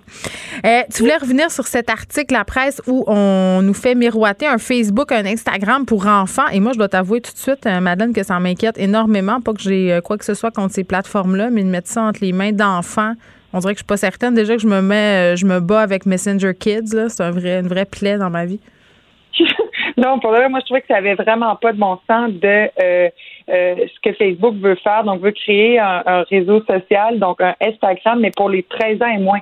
13 ans et moins, c'est vraiment jeune. Puis toi, tu trouves que ça n'a pas de bon sens, Geneviève? C'est pour les moi, amener sur Instagram plus tard, là? On va se le dire que c'est juste ça l'idée. Ah oui, oui, c'est pour les, les garder, là, c'est pour les garder prisonniers, prisonnières de, des- de ce réseau social-là. Et puis, euh, ben, ce qui se passe, c'est que on n'est pas les seuls à trouver ça vraiment euh, épouvantable. Là. Il y a une coalition internationale de 35 organisations, des dizaines d'experts qui ont envoyé le 15 avril une lettre au directeur de Facebook euh, pour euh, le- lui dire d'abandonner ce projet-là parce que ça peut être très nocif pour les enfants. Moi, Geneviève, euh, je suis comme de la première génération. Les gens de mon âge, j'ai 24 ans. Ça fait à peu près 10 ans que je suis sur euh, Facebook. Puis, on, on est comme la première génération à avoir été en développement tout en étant sur les réseaux sociaux. Et puis, euh, j'ai comme l'impression que euh, ça aurait peut-être été bénéfique pour moi que de qu'on restreigne plus mon euh, mon temps sur les réseaux sociaux quand j'étais jeune. J'ai commencé à 14 ans. Euh, vraiment, j'ai passé beaucoup de temps sur les réseaux sociaux. J'avais comme le faux mot, la fear of missing out, la peur de manquer quelque chose si j'avais pas des interactions sur les réseaux sociaux quotidiennes. Vraiment, ça, ça comme, euh, je sais pas si ça nuit à mon développement. Euh, Il faudrait demander à des experts, puis même les experts ne le savent pas encore. On va demander à ta mère. Oui, c'est ça. Est-ce que j'en ai changé, maman? Mais euh, je pense que, euh, tu sais, quand on est sur les, les réseaux sociaux, là, on est déconnecté là, de nous-mêmes. là. Pensez à vous sur, euh, sur Instagram, quand vous défilez votre algorithme sur Facebook, on en oublie de cligner des yeux. On en oublie la position de notre corps. On peut développer des problèmes de, de cou. C'est comme si c'était juste notre cerveau qui était drogué, qui était activé, tu sais. Ben, Oui, puis euh, je vais me faire un peu l'avocat du diable parce que je réfléchissais à ces plateformes-là. Je me disais, bon, euh, si on met euh, en branle ce projet-là d'un Facebook ou d'un Instagram pour enfants, quand sais-je, euh, je me dis, euh, beaucoup d'enfants vont sur ces plateformes-là de toute façon. Ils sont déjà là sur des plateformes qui sont pas du tout adaptées pour eux, qui sont pas du tout contrôlées. Euh, il y a plein de gens mal intentionnés qui rentrent en contact avec eux via ces plateformes-là.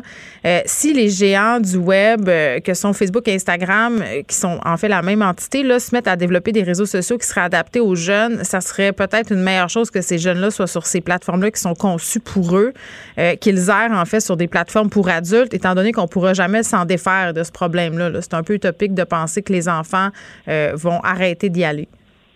Oui, mais on dit que euh, ben, Facebook se défend en disant que cette plateforme-là va être justement plus sécuritaire pour les enfants.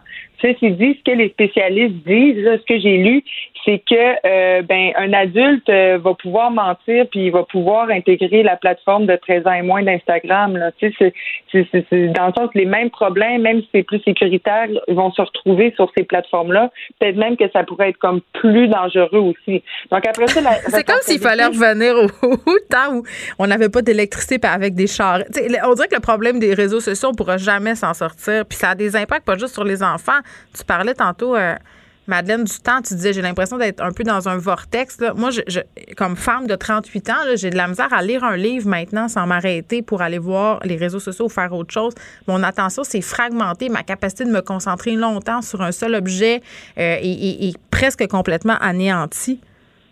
Ben oui, on a perdu la capacité de s'ennuyer. Vraiment, là, si on est euh, dans la salle d'attente au dentiste, on va constamment regarder notre téléphone, on, est comme toujours stimulé, surstimulé. Moi, j'ai hâte de comprendre, ou j'ai un peu peur de savoir c'est quoi les effets à long terme sur notre cerveau, tu sais, de jamais comme s'ennuyer, de jamais être sur pause, de jamais euh, comme errer dans ses pensées. on s'ennuie pas parce que dès qu'on s'ennuie, qu'est-ce qu'on fait?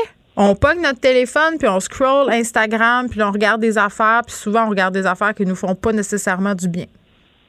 Non, puis c'est c'est non vraiment pas là. Je moi je je me croyais vraiment au-dessus de ça. Je ah, de tellement. Les, ben, les effets négatifs. Je me disais ah ben moi ça ça affecte pas mon estime de soi que de voir des belles filles en bikini sur Instagram. Je me disais ah moi je suis pas je suis pas accro, je suis capable de laisser mon téléphone dans une autre pièce. Mais finalement plus je vieillis, plus je me rends compte que je suis vraiment pas au-dessus de ça. Mais non, on n'est pas au-dessus de ça. Ça se passe dans le subconscient. Puis tu parles des filles en bikini, c'est pas juste ça. C'est de voir la la vie des autres. Ah mon Dieu, telle personne a l'air d'avoir tellement une plus belle maison. Ah, mon Dieu, qu'ils ont l'air une famille tellement, tellement plus unie. Ah, mon Dieu, ils ont tellement l'air d'avoir de la bonne nourriture. Ils se font tellement des bons repas. Je suis donc bien de la merde. C'est la culture de la comparaison. Tu peux pas gagner jamais. Puis, je suis absolument certaine qu'il y a des gens qui regardent mon compte Instagram puis que ça les fait mal filer. C'est comme un cercle vicieux. Moi, je regarde des comptes qui me font mal filer. Mon compte fait mal filer des gens. C'est comme si on était dans une espèce de culture euh, du voisin gonflable. Oui, c'est ça. Fait que je pense que c'est vraiment important comme de, de, protéger les enfants de ça.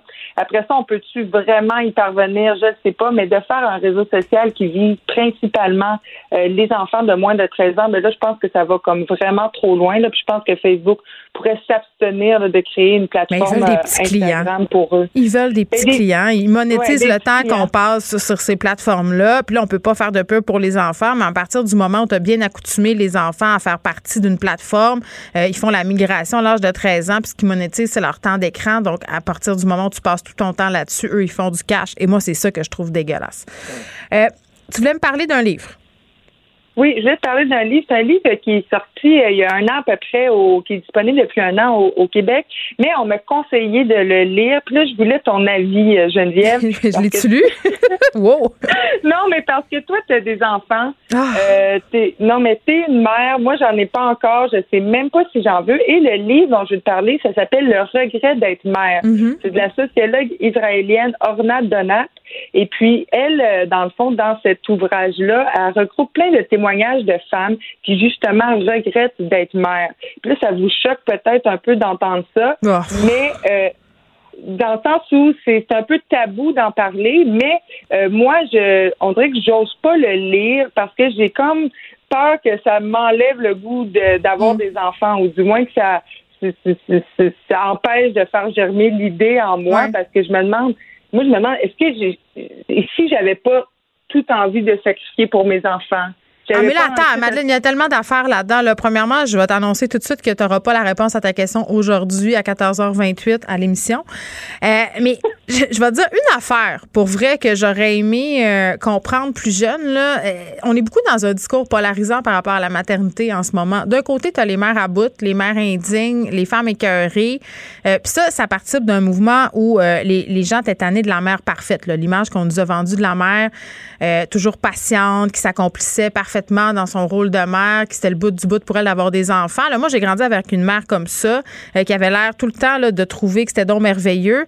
Puis à un moment donné, euh, j'ai dit à ma mère, j'ai dit, j'aurais aimé ça que tu me dises avant que des fois, tu étais cœurée, puis que des fois, tu étais tannée, parce que moi, j'avais la pression d'être parfaite comme toi, puis ça me stressait. Tu sais, fait il y a ce côté-là, puis il y a- l'autre spectre où on a des mères vraiment contentes d'être mères, là, qui font des blogs en blanc avec des smoothies, puis ont l'air donc épanouies. Euh, moi, je milite pour l'entre-deux. Euh, je trouve qu'on on parle pas assez des vraies affaires quand on parle de la maternité, puis je vais étendre ça à la parentalité en général. Puis le fait que tu me dises, ben moi, je suis pas prête à tout sacrifier pour avoir des enfants, j'ai envie de te dire que c'est ça qu'on t'a vendu comme image de la, de la maternité. On nous a vendu depuis longtemps que quand on devenait mère, c'était nous après, euh, que justement, il fallait sacrifier tout ce qu'on avait, puis que la seule affaire qui devait être importante désormais, c'était ces petits-enfants-là. Euh, c'est beaucoup plus compliqué que ça et surtout, c'est pas vrai. Puis je vais te dire une chose, tu peux être la mère que tu veux tu peux être la mère euh, que ça te tente d'être. faut que tu sois game de faire face au jugement. Mais moi, c'est à partir du moment où j'ai accepté de décevoir des gens que je suis devenue une meilleure mère. c'est ma- ma- ce beau que je te dis. Parce que vraiment, ça me, ça me fait du bien parce qu'on dirait que c'est ça, j'étais un peu comme découragée d'avoir des enfants. Puis, mettons, je regarde ma soeur qui s'extasie devant les dessins de son fils. Mais moi, Mané, j'ai dit, moi, je serais pas comme ça, Adèle. Je, Non, mais peut-être, là, quand tu vas éjecter ton placenta, là, tu vas perdre ton sens critique, tu vas trouver que les dessins de ton enfant, Jaden, sont bien beaux. tu sais, il y a des affaires comme ça qui se passent, Madeleine, une magie. Mais moi, je te dis, quand je te dis accepte de décevoir des gens, ça veut dire décevoir des fois ton employeur, décevoir même tes enfants. Tu sais, c'est-. On nous a vendu une, une image de la maternité qui n'existe pas. Non, exact. Là, il va falloir que je gère euh, leur temps sur les réseaux sociaux. Oh mon puis Dieu, ben non, fais de- comme moi. Gère le pop, à un moment donné, pour faire du chantage, tu fermes tout ça. C'est ce que je fais depuis euh, que j'ai ma petite application. Là, j'utilise beaucoup le, le chantage des écrans, ça fonctionne très bien. Bon, continue à te poser des questions, Madeleine. Je pense pas avoir répondu à la tienne sur la maternité cet après-midi. Merci. Bonne journée. Pendant que votre attention est centrée sur cette voix qui vous parle ici, ou encore là, tout près ici, très loin là-bas, Ou même très, très loin. Celle de Desjardins Entreprises est centrée sur plus de 400 000 entreprises partout autour de vous. Depuis plus de 120 ans, nos équipes dédiées accompagnent les entrepreneurs d'ici à chaque étape pour qu'ils puissent rester centrés sur ce qui compte, la croissance de leur entreprise.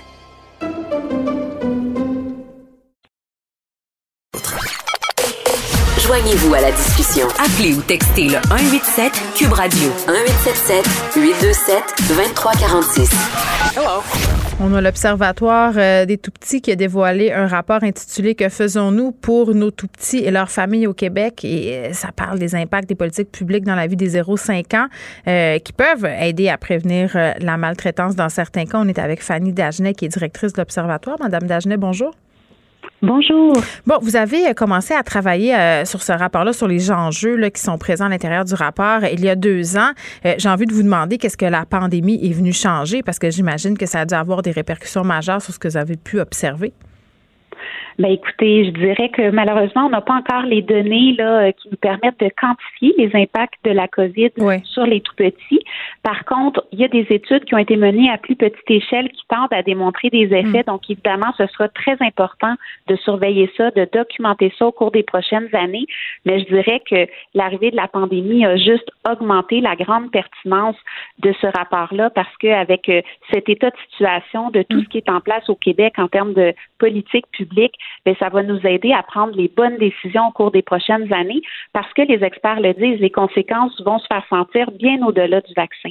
Bien, je veux qu'on en parle de ces politiques-là parce que ce que ça démontre euh, dans votre rapport, c'est qu'il y a des politiques, il des initiatives euh, qui ont été mises en place par les différents paliers de gouvernement, les municipalités aussi, euh, qui ont un réel effet sur le bien-être des tout-petits. Est-ce qu'on peut donner des exemples?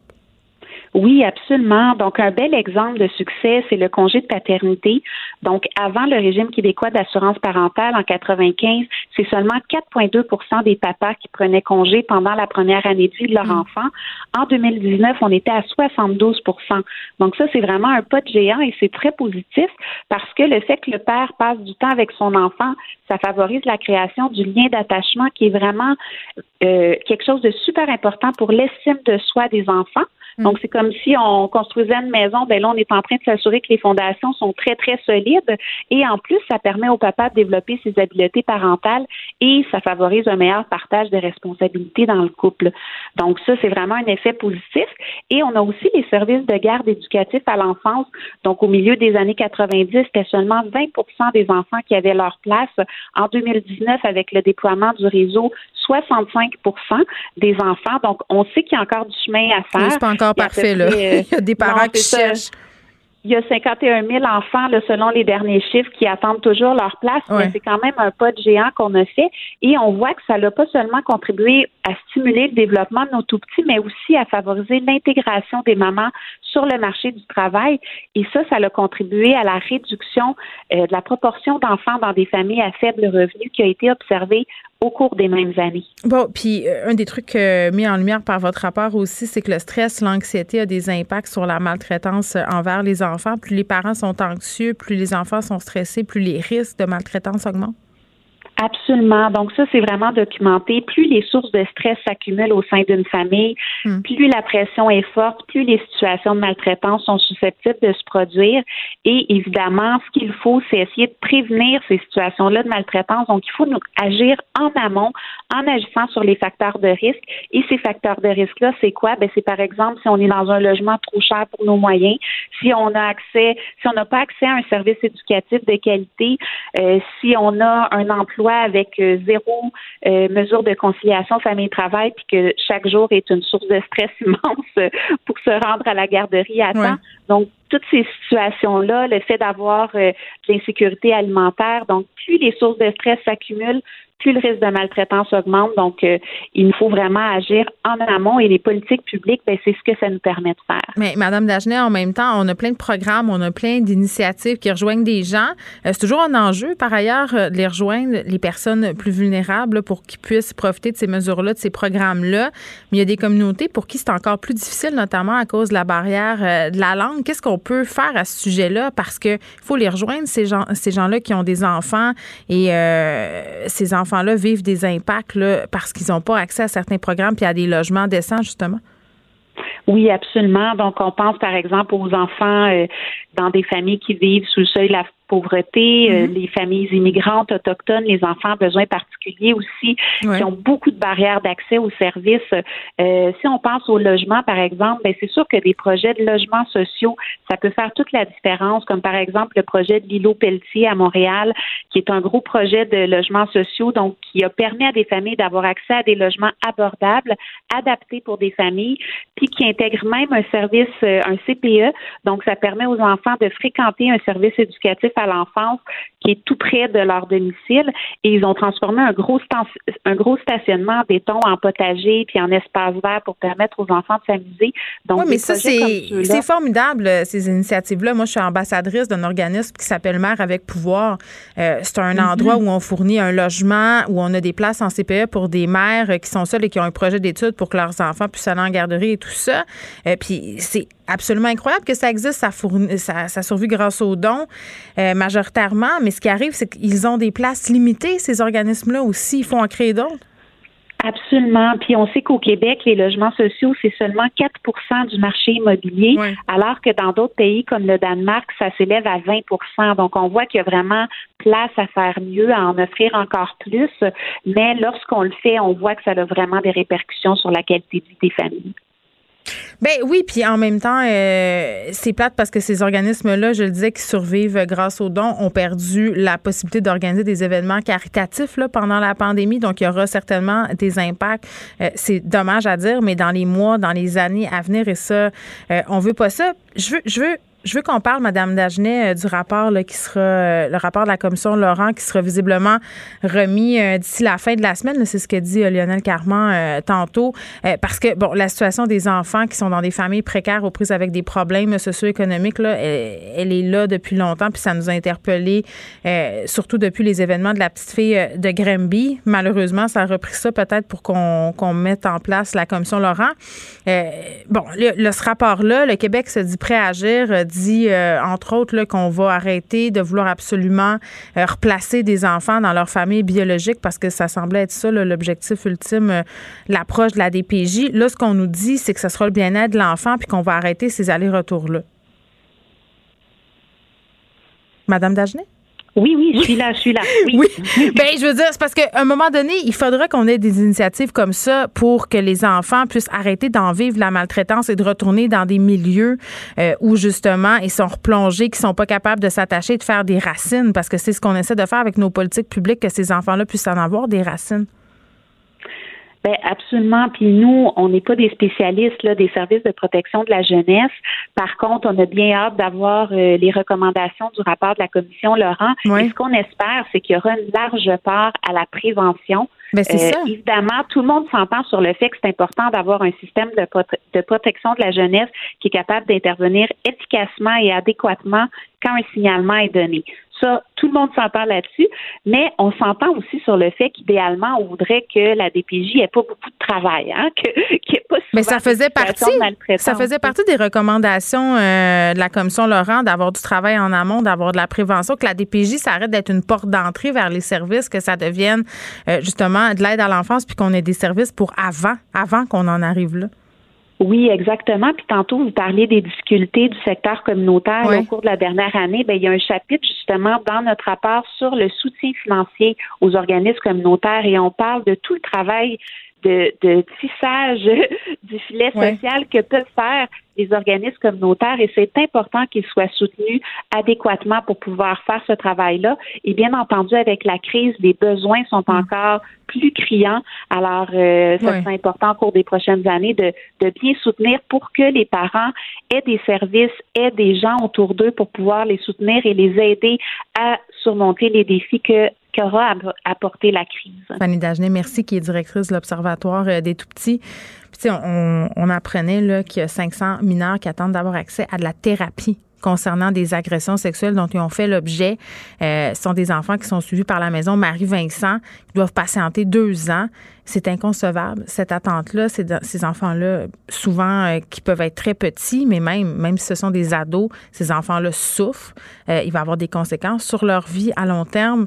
Moi, quand j'entends parfois le, ministre se péter les bretelles sur l'aide psychologique, euh, sur l'argent qu'on déploie pour aider les personnes qui sont victimes d'agressions sexuelles, les enfants qui sont victimes d'agressions sexuelles. Quand je vois qu'il y a 500 personnes, 500 mineurs qui attendent avec leurs parents d'avoir de l'aide, d'avoir du support psychologique, euh, c'est absolument pour moi inconcevable que ça se puisse encore avec tout le discours qu'on a tenu au gouvernement depuis des mois, avec tout ce qu'on dit depuis des mois, qu'on soit encore face à cette situation-là, qu'on ait des organismes qui soient sous-financés, qui soient pas capables les offrir ces services-là, qui se retrouvent avec une clientèle qui doit retourner à la maison. Ça n'a aucun sens. Pendant que votre attention est centrée sur vos urgences du matin, vos réunions d'affaires du midi, votre retour à la maison ou votre emploi du soir, celle de Desjardins Entreprises est centrée sur plus de 400 000 entreprises à toute heure du jour. Grâce à notre connaissance des secteurs d'activité et à notre accompagnement spécialisé, nous aidons les entrepreneurs à relever chaque défi pour qu'ils puissent rester centrés sur ce qui compte, le développement de leur entreprise.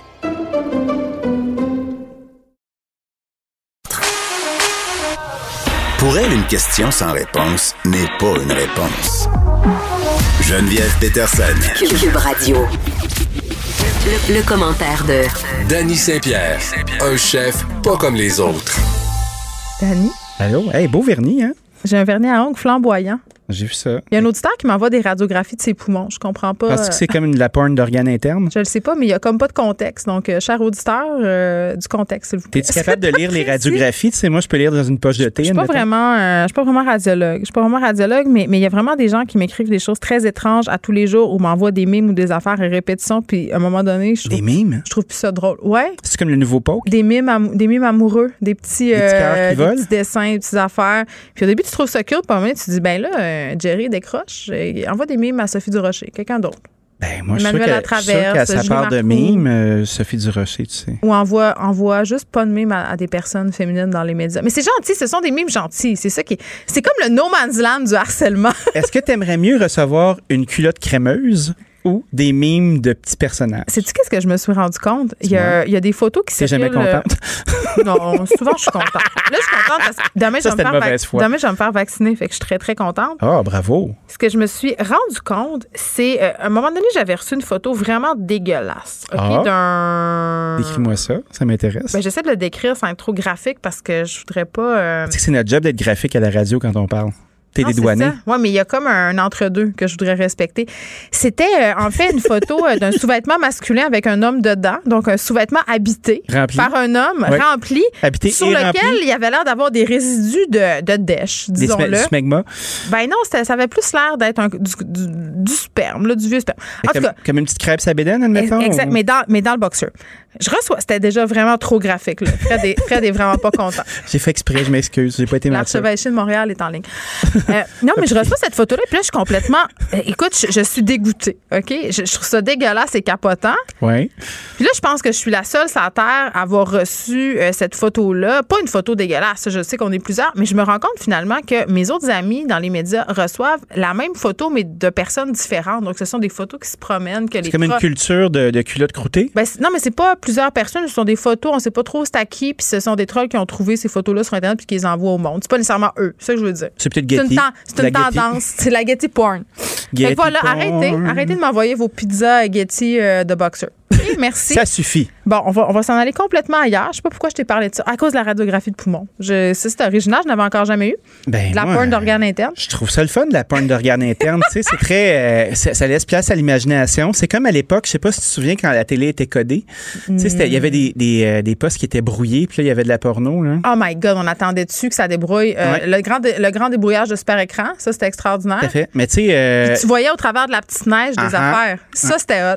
Il y avait des, euh, des sons louches, puis des petites images. Je suis pas tout seul à faire ça. Ça t'émoustillait? Ah oui, moi, ça m'a Je suis sûr qu'à la maison, les gens, les gens se reconnaissent. Ah, moi, je ça. plaide coupable. Ben, tout à fait. J'ai regardé tout ça euh, à 11h30 le soir, puis là, j'étais là, ah, je pense qu'elle fait ça, telle affaire. Ouais, c'est le même que ça marche. je faisais hein? capoter. Hi! My God, que c'est ça? ça. Moi, j'avais, euh, j'avais développé une stratégie vraiment euh, très intelligente, du moins, je croyais, Dis-moi. de faire un recall de manette sur un autre poste.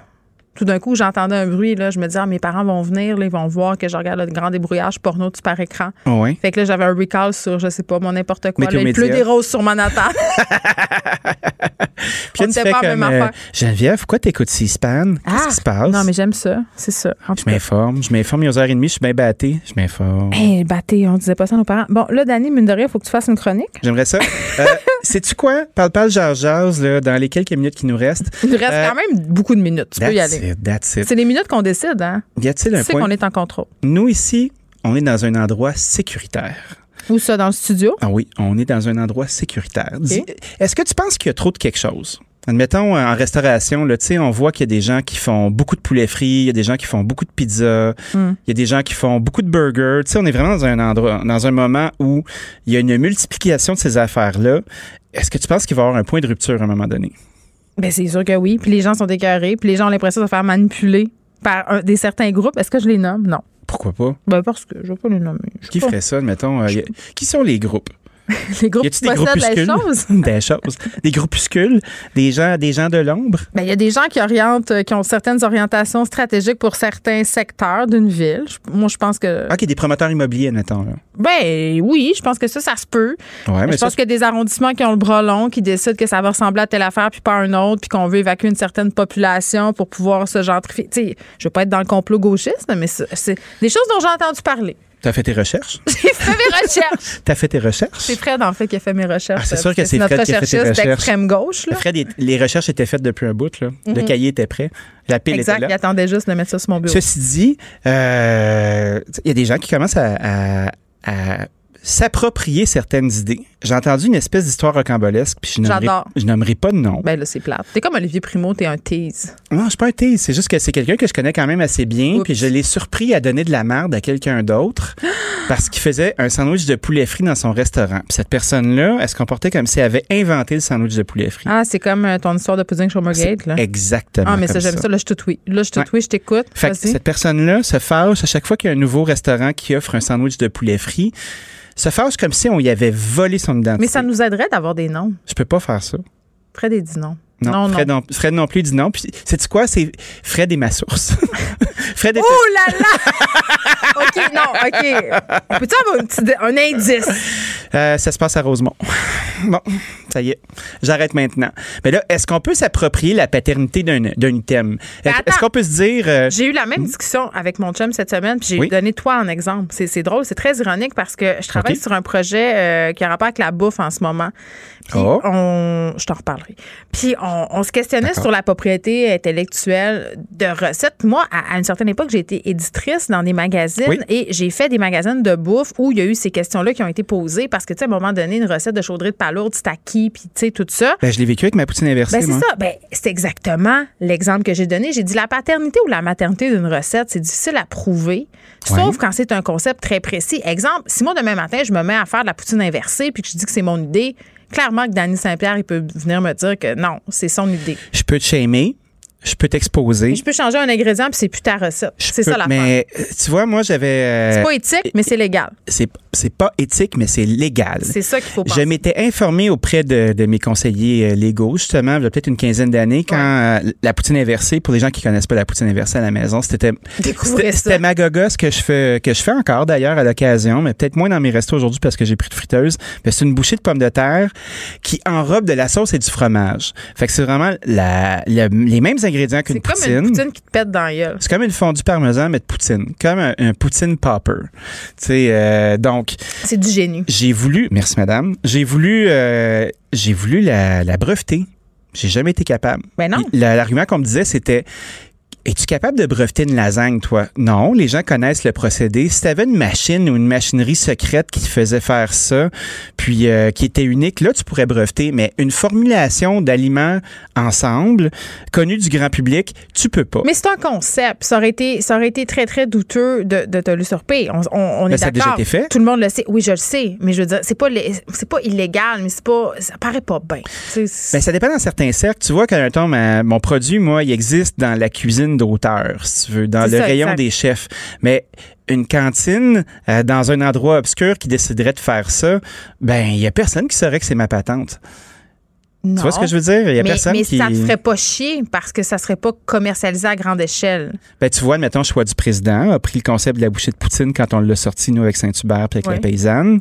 Puis un petit peu plus tard, on s'est rendu compte que, oh, ben, tiens, toi, une troisième boîte est est dans le congélateur, puis c'est du President's Choice. Ben, clairement, il avait fait la patente. Est-ce que ça a pogné? Je le sais pas. Est-ce que le produit était bon? Vraiment pas. Eh, mais ils ont pris l'idée puis ils ont continué. Puis c'est ce que je craignais, puis il n'y a pas eu grand-chose qui s'est passé. Moi, j'ai euh, la façon dont j'ai voulu me protéger dans ce processus-là, Ouais. c'est d'avoir des marques déposées, d'avoir des trademarks pour être capable d'avoir plusieurs noms, plusieurs noms de domaines Comme Danny aussi. Pan Pizza. Comme Danny Pan Pizza, exactement. Non, mais c'est vrai, mais parce que la, la poutine C'est comme ça que invertie, tu te protèges. mais ça demeure un concept, un concept qu'on peut voler, mais en même temps, tout le monde, en tout cas les gens qui sont un peu courants, euh, connaissent ton histoire avec la poutine inversée. Un sandwich au poulet frit, c'est quand même assez large. C'est comme de dire, tu Ben, m'as volé ma recette de sauce polonaise. Là, c'est un- ça n'a pas rapport. Ah ouais, c'est juste être, être de mauvaise foi, puis c'est juste être un peu euh, être Ben, mauvais joueur. Euh, être un peu égomaniaque aussi, peut-être. Tout à fait, être ça. un petit peu déstabilisé. Mythomane. Ouais, un peu mytho, effectivement, à toutes, euh, toutes ces réponses. Je pense qu'on est dû pour un bon talk avec cet ami-là que j'aime beaucoup, puis qui est brillant, puis qui fait vraiment de belles choses. Mais ça m'a fait beaucoup réfléchir aussi au fait qu'il y a beaucoup beaucoup de joueurs qui embarquent dans la danse euh, des, monosegments comme la pizza, comme le poulet frit, le poulet rôti, qui étaient des, euh, de la restauration traditionnelle en quelque sorte. Euh, Puis c'était un, un, un, sec- un secteur que la restauration créative touchait pas vraiment. Hmm. Puis après ça, est-ce que nous, qui entrons dans cette game-là, on vient nuire à certaines business? Ben non, parce que c'est pas le, le même, la même catégorie de prix du tout. Là. Moi, je pense que. Ben, Je pense pas non plus. Je veux dire, si je vais m'acheter, euh, on va dire n'importe quoi, là. Je dis n'importe quoi, mais mettons qu'un soir, je me dis, OK, j'ai envie de manger du poulet barbecue, blablabla, je vais, euh, je vais caler du Paradise Barbecue, peu importe, du monde de même. Ouais. Ça, ça demeure quand même assez onéreux pour du fast-food, même si ça le vaut, là. Je veux dire, à Tout prendre, c'est goûteux, c'est bon, c'est des bons ingrédients, c'est excellent. C'est pas la même affaire comme aller au diner du coin puis payer ta cuisse de poulet euh, avec ta frite 6,95 avec une liqueur en fontaine. Moi, dans ma tête, c'est deux expériences valables Oui. et extraordinaires, mais c'est pas la même chose du tout. Je suis à la même place que toi. Ah, Je, je me pose la question, puis je me dis, est-ce que ces gens-là là, qui font euh, du take-out depuis la nuit des temps, euh, les belles pizzas graisseuses, puis euh, les, les gens qui s'y étaient en place dès le départ, est-ce qu'ils ont perdu des parts de marché? Moi, je pense pas Commande du une tout. pizza à la mer. On s'entend-tu que c'est pas la même affaire que commander une pizza chez Danny Pan Pizza? À la mer? Oui, c'est un restaurant de pizza super connu. ben, What? pizza, mais chinois, mais grec, mais italien. là. OK, un continental. Restaurant à la mer. euh, C'est où ça? C'est euh, sur la rue Masson, dans Rosemont. J'adore Ou la ça. Corvette. tu sais, Ce sont Ah, des institutions. Non, non, non. Canada Dog. C'est pas, la- pas du tout la même chose. Puis oui, Canada Dog. Puis d'ailleurs, c'est très drôle parce que sur la rue Masson, à un moment donné, il y avait quoi? Il y avait Canada Dog. Puis c'était Il y quoi? avait Québec. euh, Québec, dans ce qu'on a affaire de même, là, c'était fédéraliste puis séparatiste, deux diners, un à côté de l'autre. Mais sur Masson, on, on l'a eu, la discussion, hein, nous, Oui. les citoyens de Rosemont, bien, bien impliqués. Il y avait tellement de pizzerias à un moment donné. euh, ça avait comme plus de sens, c'était saturé. Tu sais, quand t'as trois pizzas graisseuses sur la même rue, c'est pas la même affaire que si t'as une pizza graisseuse puis une pizza en- entre guillemets à croûte mince ou four à bois ou de la panne pizza, peu importe. On n'est pas dans le même marché du tout. Il faut que ce soit complémentaire. Puis c'est drôle Oui. parce que en étant sur Notre-Dame ou à Saint-Henri en ce moment, euh, je me rencontre, euh, tu sais, je discute avec des gens, puis les gens font, il y a beaucoup de restaurants, mais c'est quoi? C'est tous des endroits qui sont complémentaires. Tu sais, mon voisin fait des sushis, mon voisin d'en face euh, fait de l'indonésien, mon voisin d'à côté fait du syrien. Ils sont tous dans la bonne game, tout le monde se fréquente, tout le monde s'envoie du monde. Ça, c'est un endroit qui est équilibré. Ben, c'est le fun. Quand tu commences à saturer un certain secteur, ben là, tu desserres plus juste ton Ben, secteur. quand il y a quatre cafés, troisième verre qui rouvrent sur la même rue, un moment donné, tu fais c'est quoi? T'espères que, tu sais, quand tu ouvres un resto, puis surtout un resto avec une nature qui est plus, euh, qui est plus commune, là, tu sais, comme je peux faire un ex- exemple ma pizza. Moi, je veux travailler pour mon quartier dès le départ. Ma fille m'a posé une question. euh, J'ai Oh. dit que je t'en poserais. Vas-y, vas-y. Présent. Tu m'as apporté de la, de la pizza la semaine dernière, Ouais. jeudi passé. Puis je rappelle aux auditeurs que pour moi, le jeudi, c'est la journée de la grande émission. Parce que j'anime ici, je fais ma chronique pour le journal Noé que je vais faire un souper. C'est très, très rare. Sauf Mhm. si je me sers euh, de ma mijoteuse ou d'un truc dans le four qui a duré longtemps. Tu m'avais donné de la pizza. Je l'ai amenée à mes enfants. Et ma fille de 14 ans, euh, qui, qui, qui, bon, lui dit tout ce qui lui passe par la tête en ce moment, a mangé la pizza, goûté la pizza, elle a dit elle est bonne, elle est vraiment bonne, mais pourquoi la croûte est épaisse de même? Ah avait ouais, comme- parce que t'es habitué à d'autres choses. elle avait jamais vu ça. Puis là, Ben je me suis dit, mon Dieu, dans mon temps, c'était la grosse affaire, là, la pizza à croûte épaisse. Puis là, tu t'en rappelles-tu, les pizzas royales de ce monde? Puis de la... j'espère que tu vas faire de la pizza aux fruits de mer. Ben oui, certain. Quand, Ah, l'homard va commencer, moi, j'ai Un déjà grand mon plan. classique. Ben, la, la prochaine pizza saisonnière chez nous, ça va être la pizza aux asperges avec de la truffe. Ça, c'est sûr. Ça va tellement être Parce bon. l'asperge, c'est merveilleux. La truffe, il fait des yeux, là. Il fait des yeux. Là, d'ailleurs, euh, il nous envoie un, Non, dommage texto sur Facebook. Il aime beaucoup intervenir euh, durant notre chronique, euh, Fred. Ouais, mais c'est parce qu'il prend ça à cœur. La Casa Corfou sur Masson Institution. Il est contre l'huile de hein? truffe. là. Il n'est pas contre la truffe. On, Ah, moi, moi, je prends de la tapenade de truffe. C'est pas la même chose. Ah, mon Dieu, c'est... c'est... Beaucoup mieux. C'est extraordinaire. Sur la promenade Masson, la Oui. Casa Corfou, Oui. It's over. Ben oui. C'est terminé. Et là, ça me faisait beaucoup rire de voir toutes les personnes tristes qui sont jamais allées. Un peu comme le cinéma. euh, Un peu comme quand Michel Louvain est mort.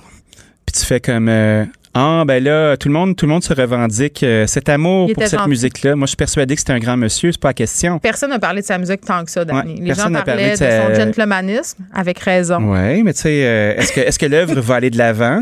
Tu sais moi j'écoutais des trucs puis j'étais comme je me trouvais niaiseux.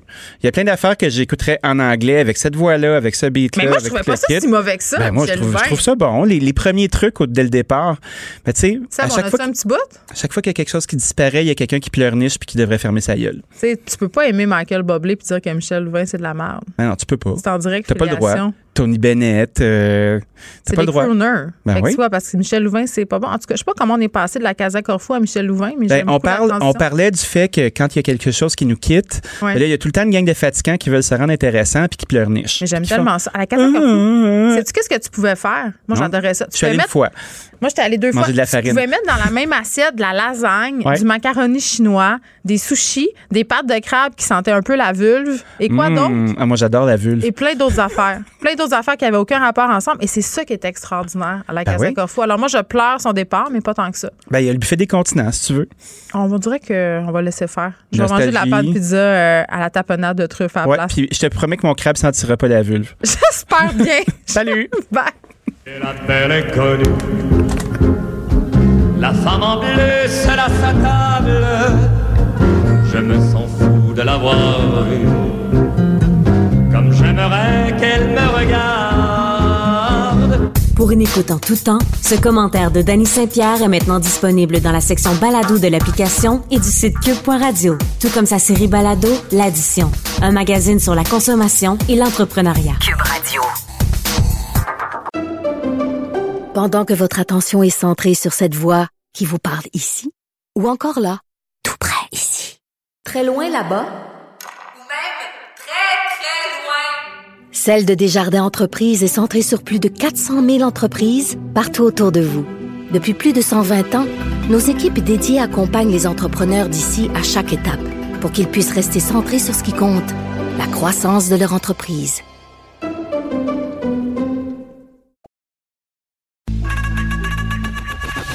Geneviève Peterson. Une animatrice pas comme les autres. Cube Radio. Un homme de Sherbrooke qui a été reconnu coupable hier de harcèlement criminel à l'encontre de la députée solidaire de Sherbrooke, Christine Labrie. Elle est là, Madame Labrie, bonjour. Bonjour. Bon, pouvez-vous nous raconter un peu euh, ce qui s'est passé avec cet homme? Mais c'est un citoyen qui est entré en contact avec moi assez rapidement après euh, mon élection en 2018. Il avait euh, un dossier euh, qui n'était pas à sa satisfaction là, avec la CNESST qui datait de plusieurs années, en fait depuis le début des années 90. Euh, il n'a pas été satisfait des services qu'on lui a offerts au bureau parce qu'on n'a pas réussi à obtenir ce qu'il souhaitait finalement, ce qu'il tentait d'obtenir depuis des décennies. Et puis, euh, c'est à ça, il s'est mis à, à, à me mettre dans le paquet finalement euh, de, de toutes les personnes qui l'accusaient d'être complice de torture. Euh, il a multiplié les, les, les insultes, les propos dégradants à mon égard, euh, en- notamment en communiquant avec moi, mais aussi en faisant suivre des communications comme celle-là à, à l'ensemble de la classe politique, même à des gens à l'international, et puis toujours en me mettant en copie. OK, donc c'est quelqu'un qui avait des revendications et euh, suite à, si on veut, l'échec de ces revendications-là, ça a complètement dérapé. Il s'est mis à faire une espèce de fixation. C'est ce que je comprends.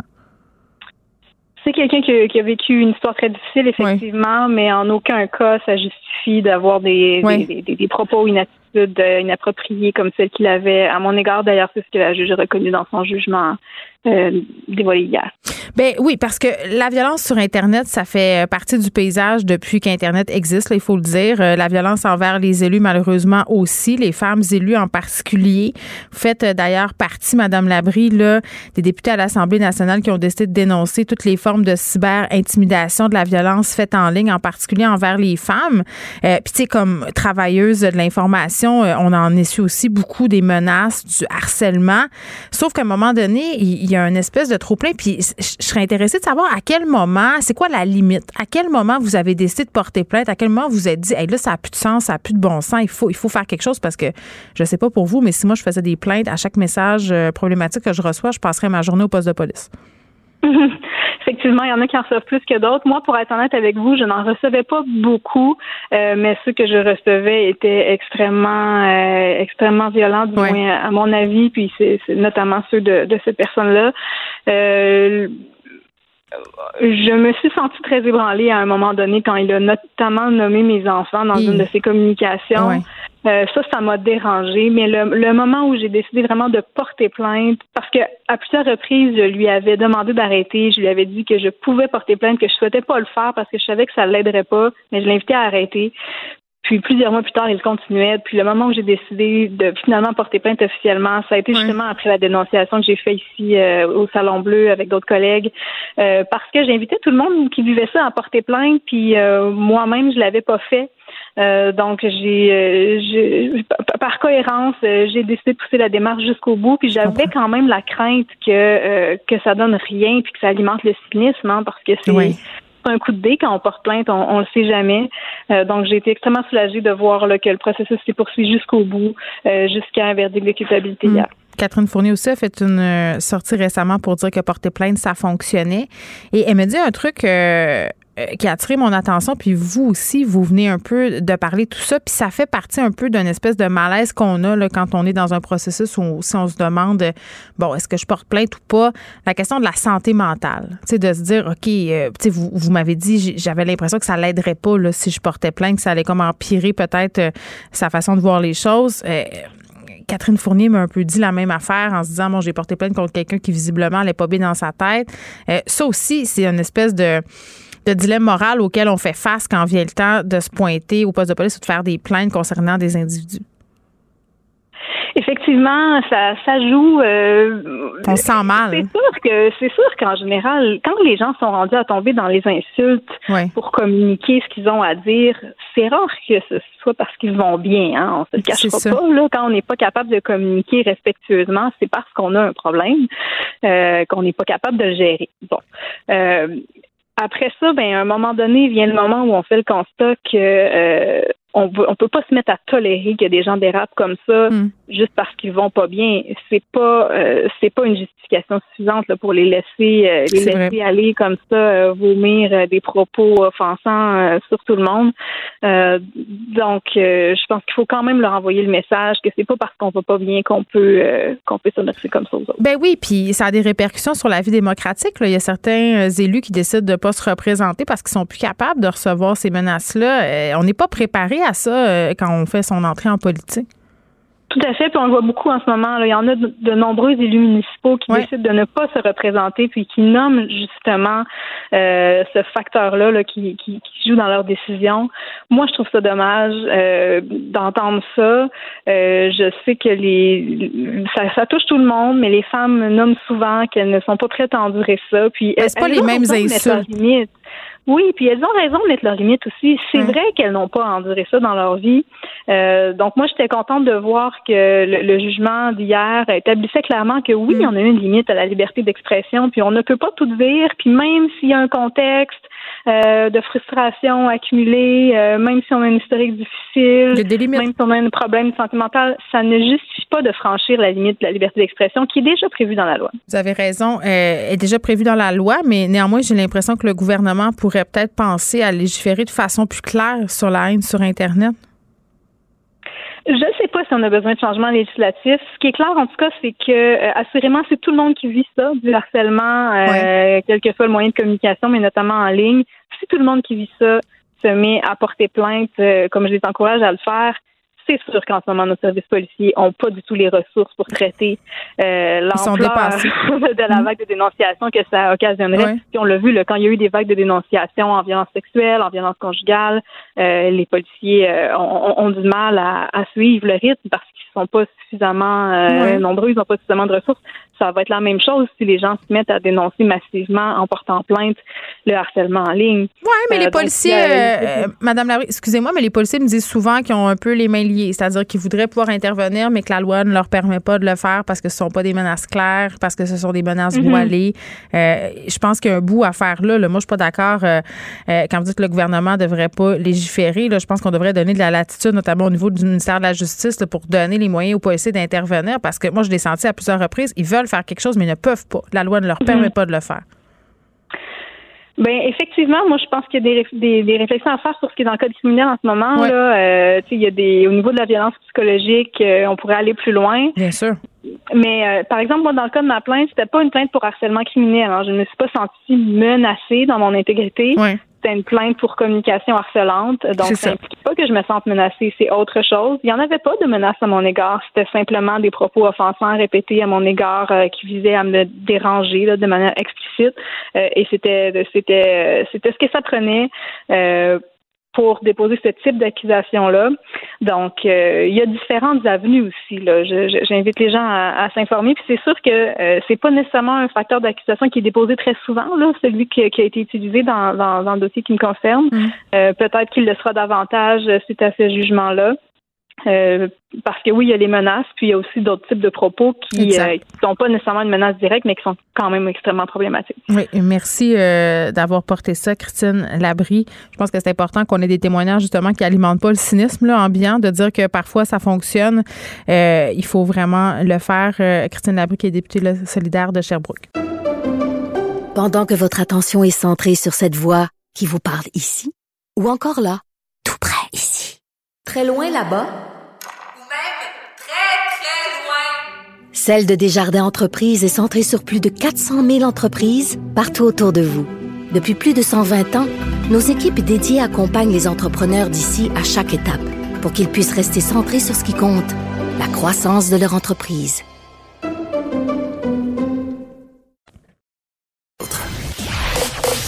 Vous écoutez Geneviève Peterson.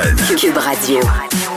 Vincent Dessoureau est là, Vincent. Salut. Un premier décès au Québec lié à une thrombose suite au vaccin AstraZeneca. Oui, évidemment, c'est une, quand même une nouvelle d'importance aujourd'hui, là, au-delà des, euh, des, des, chiffres, euh, des, des allègements, Mais dans les des régions.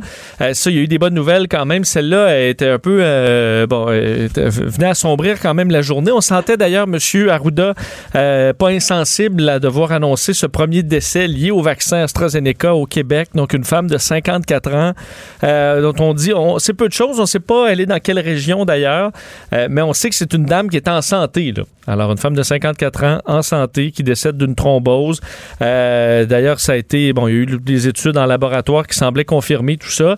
Euh, Monsieur Arruda disait, c'est avec tristesse que je tiens à vous annoncer qu'on vient d'avoir notre première patiente qui est décédée d'une thrombose cérébrale suite à une vaccination AstraZeneca. On qualifie toujours, dit les, les risques d'effets secondaires, c'est 1 sur 100 000, effets secondaires très sérieux. Euh, on est à 5 cas de thrombose au pays, donc ce serait le premier cas euh, mortel chez nous. On sait que maintenant, lorsqu'on se présente avec des symptômes qu'on dit avoir été vacciné avec AstraZeneca, on peut euh, traiter ça euh, assez bien, mais dans ce cas-là, on n'a pas de détails exactement de ce qui s'est passé, mais on sait que c'est lié.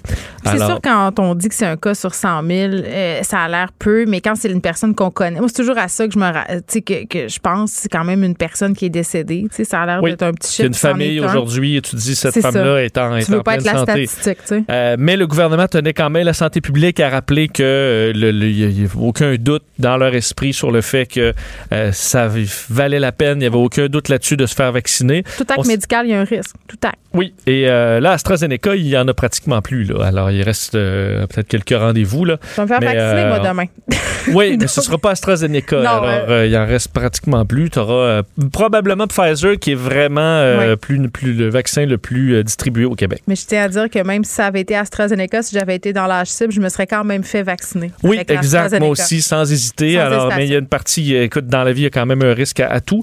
Mais euh, c'est quand même très triste d'apprendre ça aujourd'hui. Faisons le point maintenant sur la vaccination au pays. Oui, parce que M. Trudeau faisait, euh, faisait un petit, bon, un petit bilan aujourd'hui d'où on en est, parce qu'au Canada, présentement, on recevra 2 millions de doses cette semaine. Alors, ça, c'est une bonne nouvelle. Là-dessus, il faut dire, il y a, entre autres, du Moderna, il y a du, et les, le Johnson Johnson, dont 300 000 doses vont arriver cette semaine. Mais ça, il n'y en aura plus avant juin. C'est peut-être la mauvaise nouvelle. Euh, on, le sait, on le su il y a quelques jours. Mais euh, c'est un vaccin qui est plus simple, évidemment, avec une seule dose. À qui on va le donner dans les détails, ça, on n'a pas encore. Johnson Johnson, je pense que j'ai peut-être pas suivi le dossier là, tant que ça. Là, euh, c'était sur le hold aux États-Unis. Là, on a recommencé à l'utiliser. Oui, vendredi dernier. Autorisation là, est sans. Parce qu'on a beaucoup d'infos sur les vaccins. Là. On dirait qu'à un moment donné, on devient mêlé. Il y avait cette rencontre-là vendredi soir donc aux États-Unis et on a accordé là, le go à Johnson Johnson, 18 ans et plus, sans restriction. On a tout simplement ajouté sur la bouteille un avertissement de surveiller les symptômes, entre autres chez les femmes de, euh, de thrombose. Donc, 2 millions de vaccins cette semaine, tout vaccin confondu. Et la semaine prochaine, juste Pfizer, 2 millions de vaccins. Alors, vraiment, Pfizer, là-dessus, vont euh, livrer la marchandise. D'ailleurs, Justin Trudeau tenait à rappeler que, euh, et M. Legault aussi, le Canada est au deuxième rang des pays du G20 sur la vaccination. Euh, ouais. Bon, hein? Euh, J'ai eu, eu B- moi à l'examen, je suis vraiment bon. oui, mais on est devant l'Allemagne, la France, le Royaume, Oh oui. euh, pas le Royaume-Uni. Le Royaume-Uni est, bien, est d'avance. Au Québec, ça va très bien. Il faut le dire, là, ça va très bien la vaccination. J'ai l'impression qu'on est pas mal moins euh, dans le pétrin qu'on l'était quelques semaines auparavant. Oui, il faut des doses et si on augmente le nombre de doses, le, le- le système sera capable de livrer. Exact. On l'a vu avec AstraZeneca. Alors bref, on prend les bonnes nouvelles où on les trouve. Vincent Descroux, merci. Merci. On t'écoute dans quelques instants avec Mario Dumont. Merci à l'équipe. Merci à vous, les auditeurs, d'avoir été là. On se retrouve demain à 13h. Cube Radio.